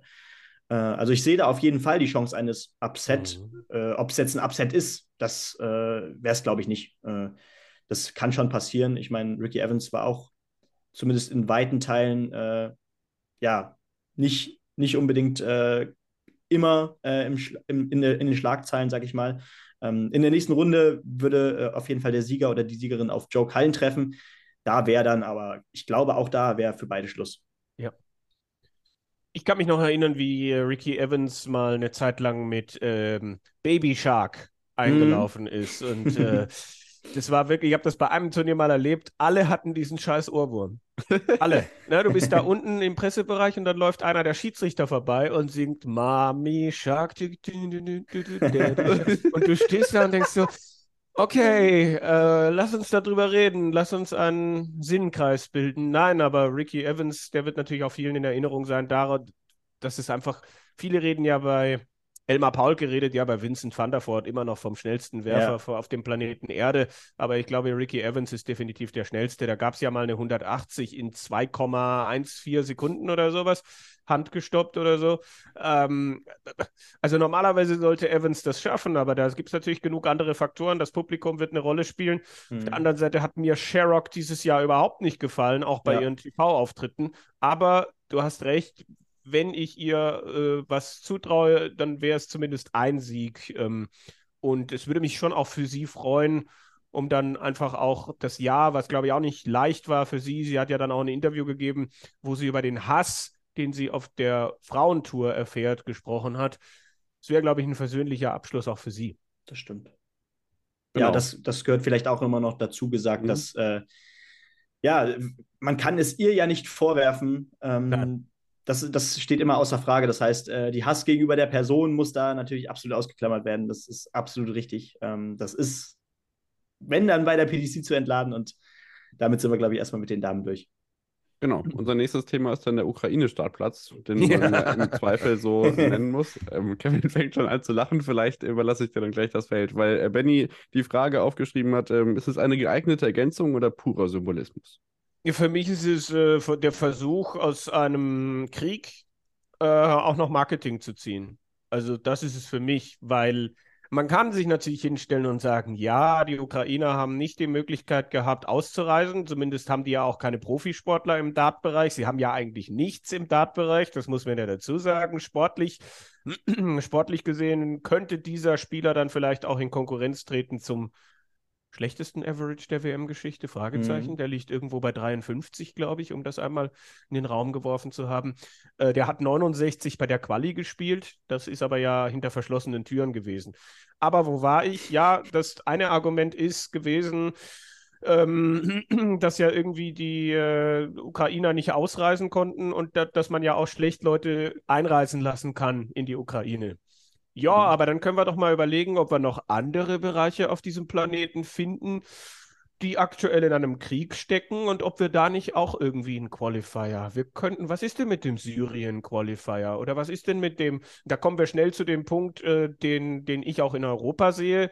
Ähm, die ukrainischen äh, Zuwanderer, die passen uns dann mehr als die aus anderen Kulturkreisen. Ich weiß nicht, ob es bei der PDC so ist, aber dort ähm, gehe ich schon auch davon aus, man hat sich das ganze Jahr über zurückgehalten. Das muss man hm. ja dazu sagen. Es gibt einen russischen Profi eigentlich bei der PDC.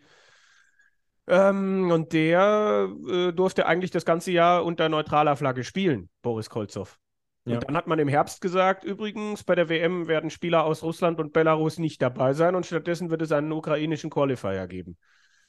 Wo ich dann so denke, ja, dann hat man, ist dann, hat man sich gedreht, ist plötzlich mit dem Wind gegangen, mit der Chance, die Sympathien der Welt auf sich zu ziehen, wenn bei der WM jemand aus der Ukraine auf der Bühne steht. Ähm, ja. Mehr ist das für mich nicht. Und ähm, das ist halt auch so eine Geschichte, da darf man dann nicht hingehen. Wir haben den Namen noch nicht genannt. Wladislav Omelschenko heißt der Mann.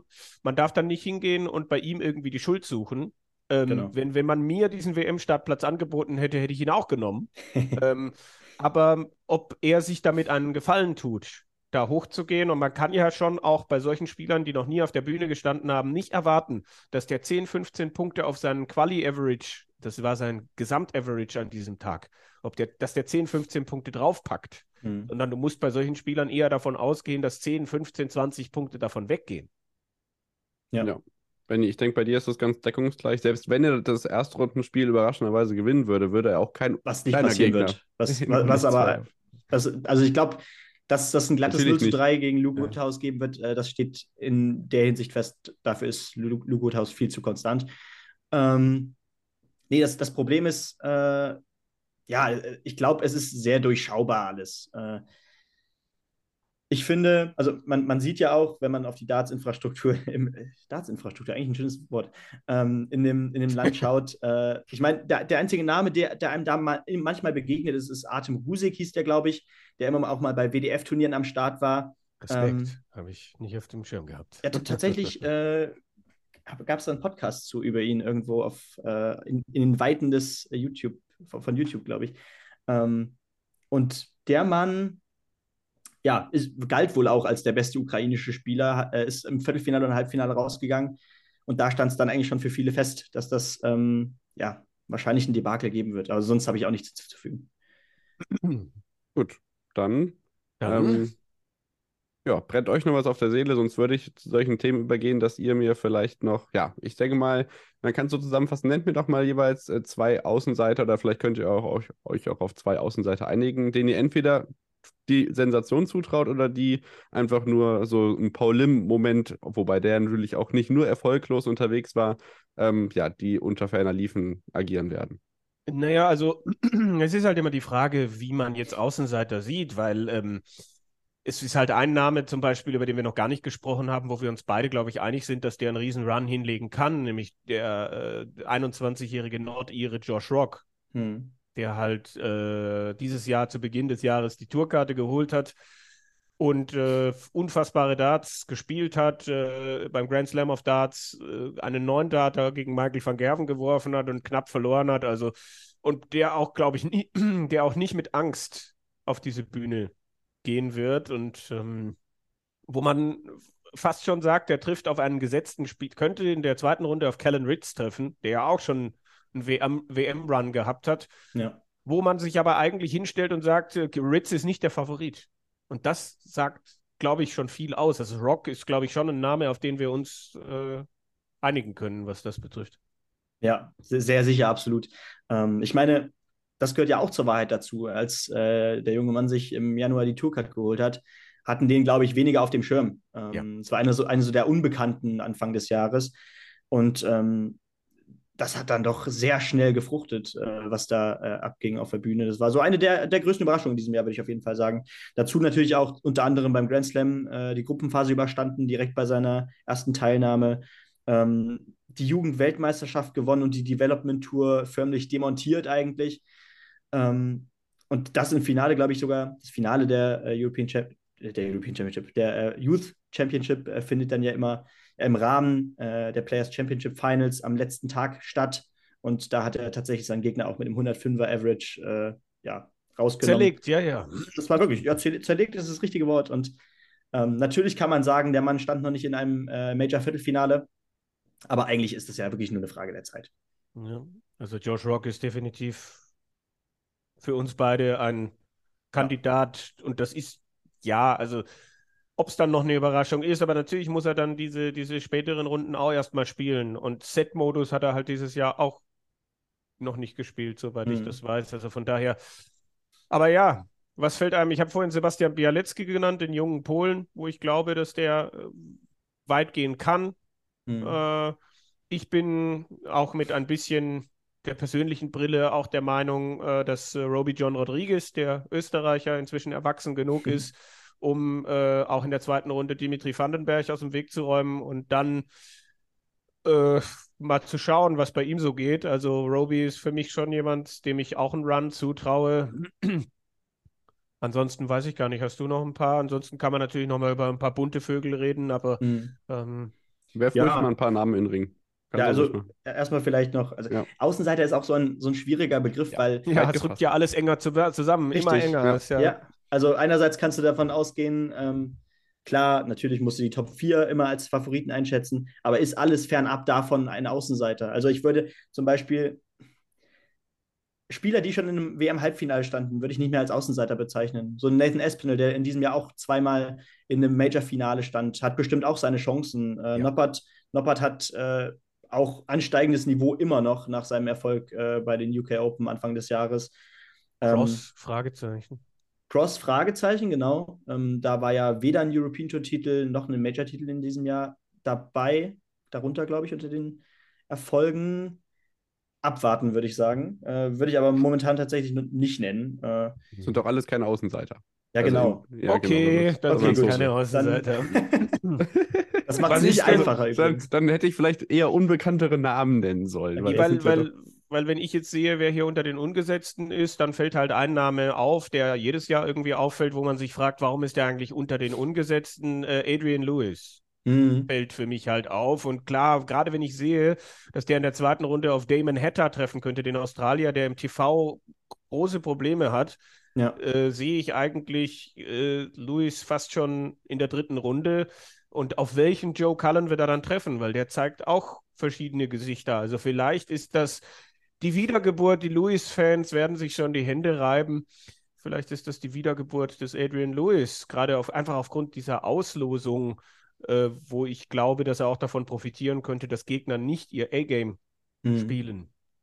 Ja, absolut. Also Lewis gegen Hatter ist tatsächlich in der Hinsicht ein spannendes Spiel, weil ähm, naja, sich an der Form von Lewis jetzt in diesem Jahr eigentlich nichts Drastisches geändert hat. Äh, Damon Hatter aber auf den kleinen Bühnen zumindest und auf der Pro Tour aber ordentlich zugelegt hat. Das gehört ja auch dazu. Hat sich zudem äh, ja auch ein TV-Turnier mit Simon Whitlock sichern können, mit dem World Cup of Darts, mit dem Doppelturnier ähm, auch ein European Tour Turnier gewinnen können, äh, dass der Mann auch gefährlich sein kann. Äh, ich glaube, das werden wir beide nicht oder wir alle drei ja. nicht bezweifeln.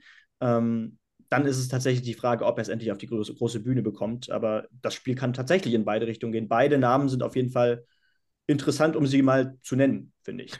Ja, und dann hast du vielleicht noch ein, zwei andere, wo du denkst, ja, vielleicht kriegen die bei dieser WM richtig Flügel wo, wenn man gerade auf die jungen Leute guckt, wir haben über Josh Rock gesprochen, dann möchte ich zumindest noch Keen Barry nennen, den mhm. jungen Iren, der dieses Jahr auch schon ein TV-Halbfinale gespielt hat.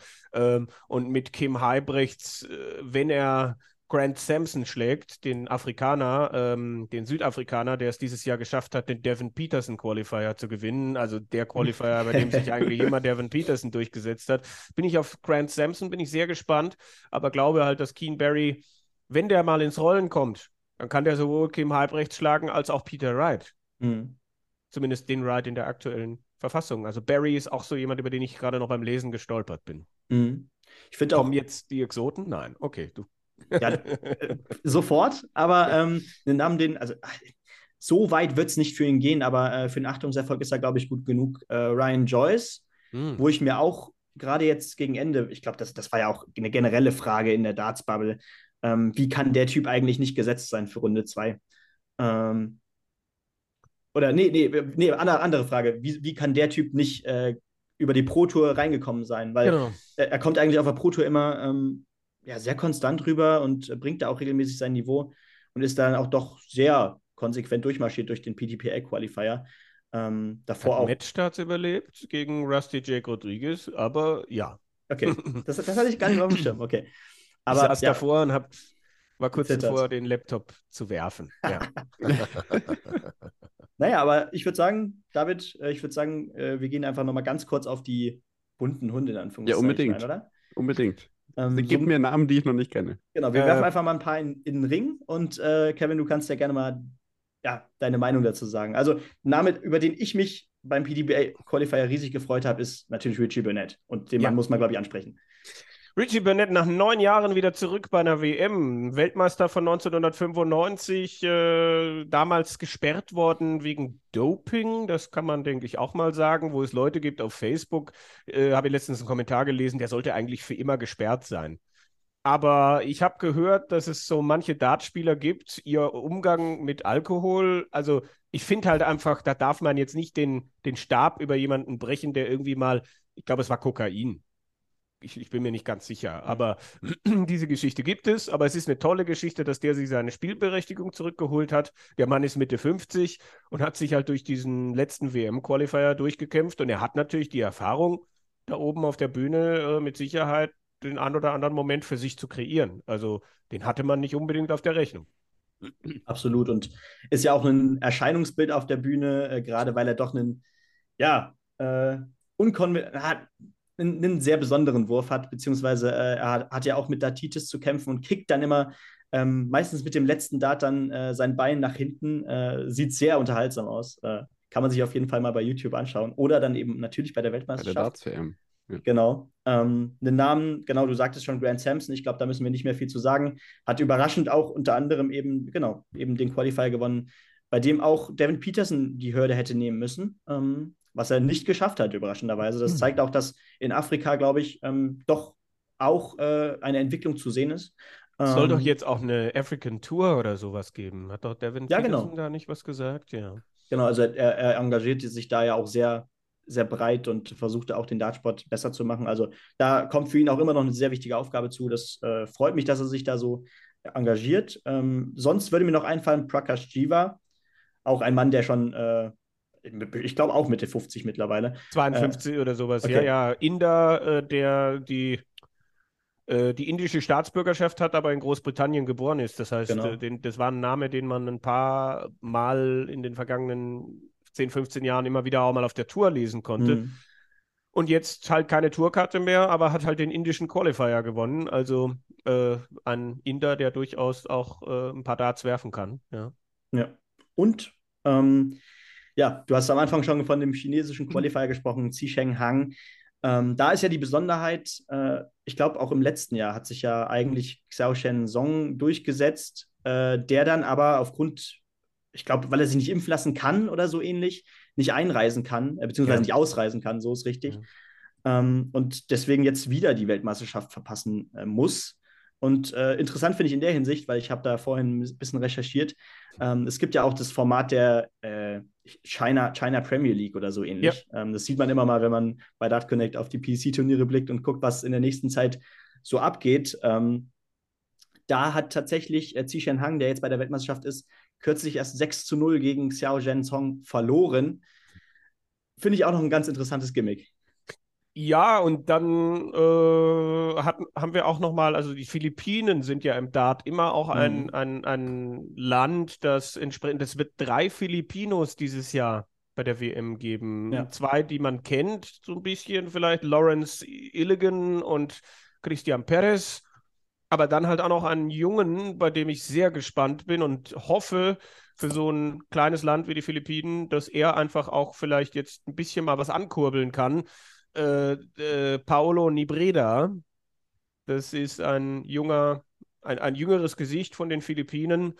Äh, Man muss ja sagen, ähm, Noel Malikdem ist jemand, der vor, äh, was war das, vor drei Jahren, als Peter Wright zum ersten Mal Weltmeister geworden ist, einen Matchstart gegen ihn gehabt hat und hätte Geschichte schreiben können. Mhm. Und es wäre einfach schön für, weil die PDC ja durchaus, wenn man das jetzt wieder sieht, im Januar gehen sie nach Bahrain. Also sie suchen ja schon auch diese Vermarktung und so weiter. Und ähm, es wäre schon schön, wenn dann jemand von den Philippinen zeigen würde, endlich mal, wir haben nicht nur die Breite, sondern wir haben auch jemanden, der es vielleicht doch mal auf die Tour schaffen würde. Das würde ich so im Land äh, definitiv wünschen. Und warum dann nicht mal so ein Jüngerer wie Paolo Nibreda?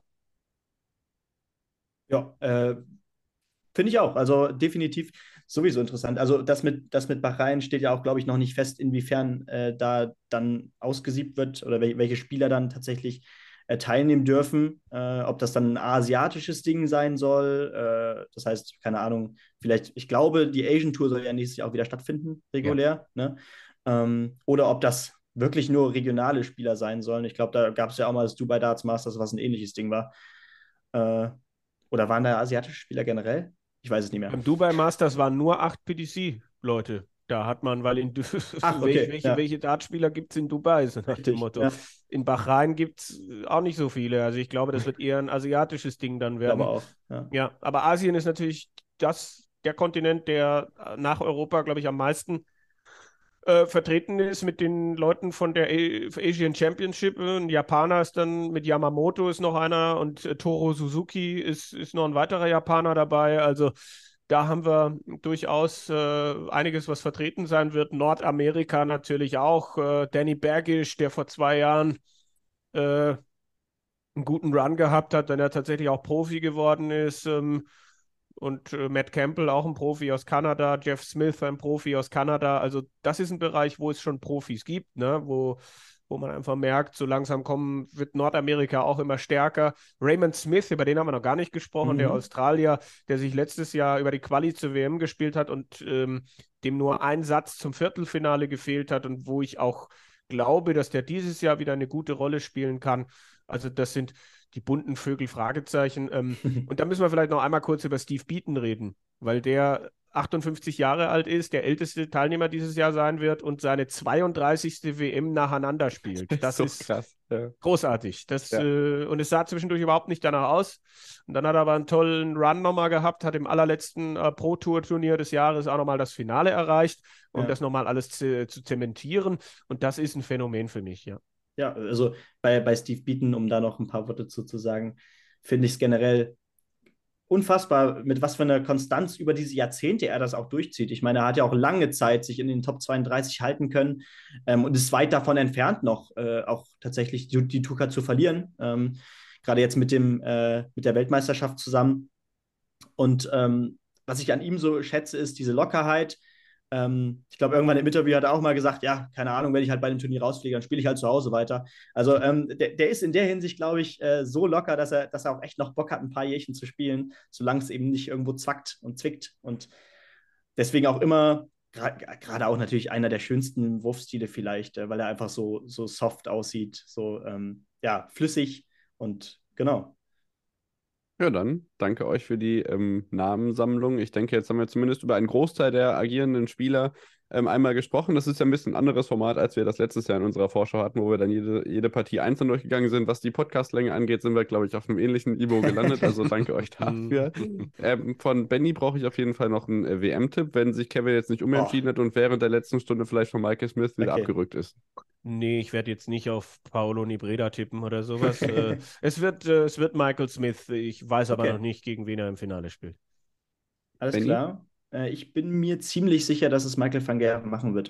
Äh, da bin ich langweilig jetzt vielleicht, aber ähm, ich glaube einfach, dass die Form zum richtigen Zeitpunkt wieder da ist ähm, und diese vermeintliche Schwächephase, die übrigens auch wieder einen, äh, naja, eine Resultatenkrise war, ähm, dass die überstanden ist und der wird den, der wird auf jeden Fall den Rückenwind aus dem Matchplay, dem Grand Prix äh, der Premier League und äh, dem Championship, Championship Finals mitnehmen.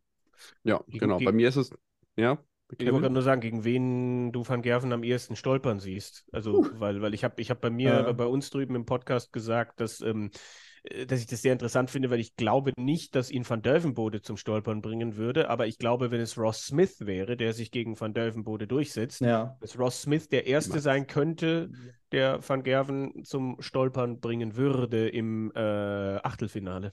Ja.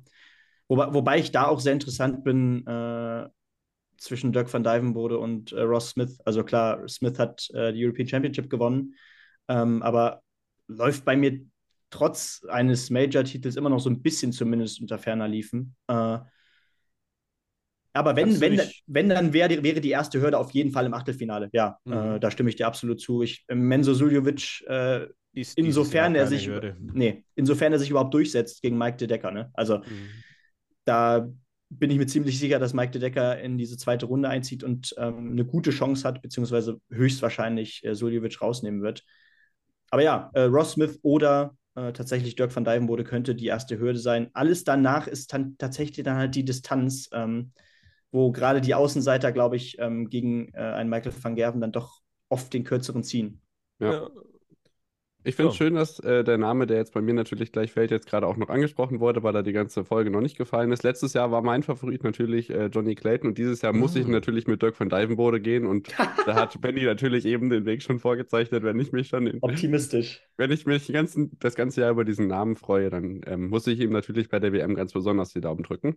Ähm, natürlich, zu sehen bekommt ihr das Ganze in Live-TV-Bildern in Deutschland bei Sport 1 und bei The Zone und ähm, Kevin darf gerne einen Abschluss machen und sagen, ähm, was er dazu beiträgt und wo man man ihn ähm, oder wo man ihn äh, ja von, von, ihm lesen kann, was er vor Ort machen wird und ja gerade bei den ersten Runden, wo du dann in London dabei sein wirst, ja gerade vielleicht das ein oder andere Wort auch über die Exoten äh, verlieren wirst. Ja, also natürlich äh, fliege ich auf jeden Fall grundsätzlich mit einem Kollegen von Daten.de dahin, mit äh, Patrick Exner in der gewohnten Besetzung. Und wie gesagt, zum ersten Mal seit drei Jahren sind wir wieder vor Ort, was natürlich einfach toll ist, einfach die, generell die, das, zu spüren, die Atmosphäre, das alles mitzunehmen. Wir werden auf Daten.de äh, Interviews führen und mit Sicherheit das ein oder andere äh, behind the scenes irgendwie mal ein bisschen zu zeigen, wie, wie läuft das im Alley Pally. Das Foto mit den Bierpreisen kommt auch immer ganz gut an, so nach dem Motto. äh, also Daten.de ist, ist der Hauptfokus, aber natürlich ähm, äh, refinanziere ich mir das Ganze dann halt auch nochmal über, über ein paar andere Wege. Also man wird mich äh, diese Woche auch schon bei 1 Live ähm, zu hören bekommen in NRW, bei, bei WDR 5 es wird am kommenden Sonntag äh, von mir etwas eben zu dieser Fallon Sherrock-Thematik äh, beim Deutschlandfunk geben.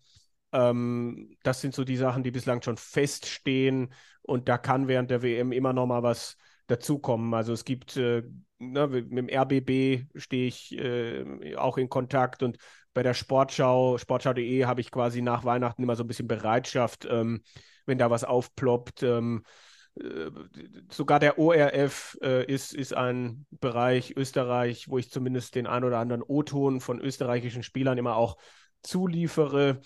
Und ähm, es wird mir, glaube ich, vor Ort äh, nicht langweilig. Das sind so die Dinge, die ich jetzt schon äh, nennen kann. Und auch wenn man dann wieder zu Hause ist, ähm, äh, wird man dann natürlich nicht, nicht aufhören. Äh, also da werde ich dann auch noch für daten.de das ein oder andere schreiben. Vor Ort werden es eher die Interviews sein. Ähm, wir haben uns dieses Jahr aber auch vorgenommen, äh, ein bisschen mehr auf uns und auf unsere Kondition und unsere Substanz zu achten, weil man muss sich das schon mal, ne, es ist, wird viele Tage geben, wo du, wenn du alles mitnehmen willst, halt mittags um zwölf hinkommst und abends um zwölf rausgehst. Und äh, da haben wir dann in den vergangenen Jahren schon auch die Erfahrung gemacht, dass das sehr anstrengend ist, dass ich mich dann auch am letzten Abend erwischt habe, wie ich dann bei ein, zwei Spielen eher auf dem Zaun gelehnt habe und äh, nicht geschlafen habe, natürlich nicht, aber schon gemerkt habe, puh, also ich habe nichts dagegen, morgen nach Hause zu fliegen, so nach dem Motto. Und da wollen wir, wollen wir schon auch die ein oder andere Nachmittagssession uns aussuchen, wo wir sagen, Mensch, da kann man doch mal was anderes machen oder nicht direkt zum ersten Spiel dahin gehen. Das sind so die Dinge, wo man aus den vergangenen Jahren lernen kann. Zum Abschluss vielleicht noch für mich ist es ein kleines äh, Jubiläum. Für mich wird es die fünfte Weltmeisterschaft sein bei der ich äh, vor Ort bin und äh, ja, einfach die, die Atmosphäre habe ich angesprochen, aber auch ähm, wenn man da im Presseraum ist. Den TV-Experten ist es völlig wurscht, dass sie TV-Experten sind. Das würdest du in Deutschland nicht erleben, dass die dann bei dir mit im Presseraum sitzen. Das gibt es aber halt einfach in, in London. Da sitzt dann ein Wayne Mardell, ein John Part, all diese Leute aus dem englischen Fernsehen und man kommt ins Gespräch und das ist total schön. Das ist äh, schon, eine, schon eine gewisse Gemeinschaft, die sich da bilden kann und darauf äh, freue ich mich auch. Ähm, ich bin mir nicht sicher. Ich glaube, unser Kollege Tom Kirsten ist für The Zone auch vor Ort, oder? ja, der ist, der ist äh, durchaus äh, am Anfang, oder ich weiß gar nicht, ist er vor Weihnachten, also er wird auf jeden Fall vor Weihnachten auch da sein. Äh, Jana Wosnica wird für Sport 1 auch vor Weihnachten schon da sein, soweit ich das weiß. Ich glaube, ich dachte, sie kommt alleine vor Weihnachten und dann ist Max nach Weihnachten mhm. mit dabei. Also ähm, der Kollege Lutz Wöckener von der Welt wird äh, nach dem Ende der falschen WM wird, wird, wird er noch ein paar Tage auch in London sein, das weiß ich. Also du, man begegnet auch immer wieder deutschen Journalisten, die dann mehr oder weniger Bescheid wissen äh, und versucht dann natürlich auch zu helfen, wo man kann. Also ohne jetzt, na, also äh, äh, äh, gerade das gibt, es gibt Bereiche, Medien, ohne da jetzt, ein, man muss ja hier niemanden auf, auf äh, die, die Gossip-List setzen oder so. Aber es gibt äh, natürlich Medien, die dann da jemanden hinschicken äh, und die Person weiß dann nicht so viel über den Dartsport. Und bevor dann irgendwie etwas gefragt wird, wie äh, ist ihr dicker Bauch irgendwie ein Vorteil bei diesem Sport oder sowas, ähm, versucht man halt vorher nochmal das Gespräch zu suchen und irgendwie den Leuten entweder die Faszination des Sports näher zu bringen oder man wird halt gefragt, weil gehört wird, dass wir Deutsch sprechen und äh, äh, wir halt dann, man dann schnell merkt, dass wir relativ tief drin sind in der, in der Materie. Aber das ist schon interessant natürlich, dass dann, also ich glaube, bei Gabriel Clemens kommt dann extra, wenn der spielt, war das zumindest in den letzten Jahren so, kommt dann jemand von einer lokalen Zeitung, der dann mhm. extra dafür nach London fliegt und äh, ist dann halt lustig, wenn der bei der Pressekonferenz versucht, mit Gabriel Clemens darüber zu reden, wie enttäuscht bist du äh, bei, über deine Niederlage. Und äh, Clemens halt einfach sagt, ich, ich, bin nicht enttäuscht. Und du merkst halt, der Reporter braucht was für seine Story, aber äh, es geht halt nicht, weil mit Gabriel Clemens, äh, da braucht es schon eine heftige Niederlage, um dem mal irgendwie ganz große Enttäuschung oder Emotionen zu entlocken. Und das sind auch so die kleinen Geschichten, die du bei dieser WM dann erlebst. Verzweifelte Journalisten, die nach einer Story suchen, aber sie halt von Gabriel Clemens nicht bekommen. Also, falls das zufälligerweise äh, Walter Costa von der Saarbrücker Zeitung, der nicht zuletzt durch Formel-1-Pressekonferenzen legendär geworden ist, sein sollte, dann gibst du nochmal Bescheid. Aber ich glaube, der gute Herr ist schon im Ruhestand. Aber darüber können wir dann noch. Es ist die Zeitung. Es ist genau ja, die natürlich. Zeitung. Aber äh, ich weiß, mir ist der Name nicht im Kopf. Und wie gesagt, es wäre jetzt, glaube ich, auch unfair, wenn man den hier nennen würde. Aber äh, das, äh, das ist mir in Erinnerung geblieben. Die PK nach einer Niederlage von Clemens und äh, ja, er, er bohrte da minutenlang, ja, wie fühlst du dich denn jetzt und wie enttäuscht bist du denn jetzt und wie weh tut das denn jetzt? Und äh, Gaga ja. war halt völlig entspannt. Ja. Der gute alte Gefühlsjournalismus. Ja, ja. Das, sind auch, das ist auch immer die, die, die Engländer, äh, die immer die PK anfangen dürfen. Ähm, Online-Darts, der Kollege Phil Baas, mhm. der wandelt auch sehr im Sensationsjournalismus. Ja. Und die erste Frage, es ist immer ähm, äh, Martin, Manny, Money, congratulations. How are you feeling? ja, es ist äh, immer, es geht immer sehr in diese Richtung und da musst du dir halt einen anderen Einstieg überlegen. Ich habe das mal bei Steve Beaton hingekriegt, äh, indem ich seine drei High Finishes aufgezählt habe und gesagt habe, das ist keine komische Telefonnummer, sondern das sind die drei High Finishes, die du rausgenommen hast. Äh, und welches war denn das Wichtigste? Da muss man dann schon auch kreativ werden, vor allem wenn man das auf Englisch macht, weil man will ja nicht dieselbe Frage, die der Kollege gestellt hat, nochmal stellen. Das sind so die Fallstricke, die über, auch, die, über die auch ich fallen kann dort, ja. Ja, dann vielen Dank äh, zum einen für diese besonderen Einblicke und generell, dass du dir jetzt auch die Zeit genommen hast. Wir nehmen am Montagmorgen auf, also ein paar Tage vor WM-Start, dass du hier uns so fleißig noch Bericht erstattet hast und im Vorfeld mit uns zusammen und natürlich mit äh, meinem Experten, der heute, sich heute wieder auch von seiner besten Seite gezeigt hat, Benny. Natürlich. Äh, dass ihr zusammen ein äh, Darts-WM ja, Vorschau, die sich, glaube ich, wirklich sehen lassen kann, äh, ja, dargeboten habt. Und du darfst gerne noch sagen, auf welchen Social Media Accounts man dich findet. Und dann äh, bleibt uns nur ein herzliches Danke übrig. Also mich gibt es auf Facebook unter meinem normalen Namen und auf meinen Twitter-Namen bin ich natürlich ganz stolz. Den habe ich geändert vor einem halben Jahr. Äh, Dartbart. Ne? Das ist halt, das ist eigentlich etwas, was lange schon überfällig war. Aber dann habe ich äh, lange noch gezögert und habe dann aber gesagt, hey, das braucht's mal und das, äh, so kann man sich natürlich auch äh, gut, also gut verkaufen. Facebook gibt es mich und ja. Twitter unter Dartbart. Was lange währt, wird endlich gut. Danke dir, ja. Benny. Und dann, ja, erwartet uns sicher noch die ein oder andere Sonderfolge während dieser Weltmeisterschaft. Da müssen Benny und ich dann gucken, wenn wir parallel noch bei der Vier-Schanzentournee sind, wie wir das logistisch ah. alles hinkriegen. Aber wenn nicht, kriegen wir das vielleicht mit, mit YouTube-Livestreams oder mit äh, Twitter Spaces oder so hin. Vielleicht ja, mit einem oder anderen von euch gerne auch zusammen. Also, wie gesagt, äh, nochmal die äh, Tippspielempfehlung, ähm, ja, bei uns dabei zu treten, at onthepitch-pod. Bei allen möglichen Plattformen seid ihr da dabei. Und dann, ja, eine schöne Darts-Weltmeisterschaft wünsche ich euch. Ja, wünsche ich auch. Ja, Viel Spaß. Genau.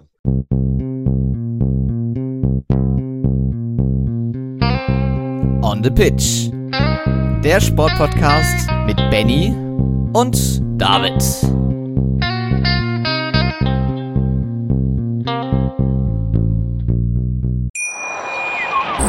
Schatz, ich bin neu verliebt. Was? Drüben. Das ist er. Aber das ist ein Auto. Ja, eben. Mit ihm habe ich alles richtig gemacht. Wunschauto einfach kaufen, verkaufen oder leasen. Bei Autoscout24. Alles richtig gemacht. Wie baut man eine harmonische Beziehung zu seinem Hund auf? Puh, gar nicht so leicht. Und deshalb frage ich nach, wie es anderen Hundeeltern gelingt, beziehungsweise wie die daran arbeiten. Bei Iswas Dog reden wir dann drüber. Alle 14 Tage neu mit mir, Malte Asmus und unserer Expertin für eine harmonische Mensch-Hund-Beziehung, Melanie Lippisch. Iswas Dog mit Malte Asmus. Überall, wo es Podcasts gibt.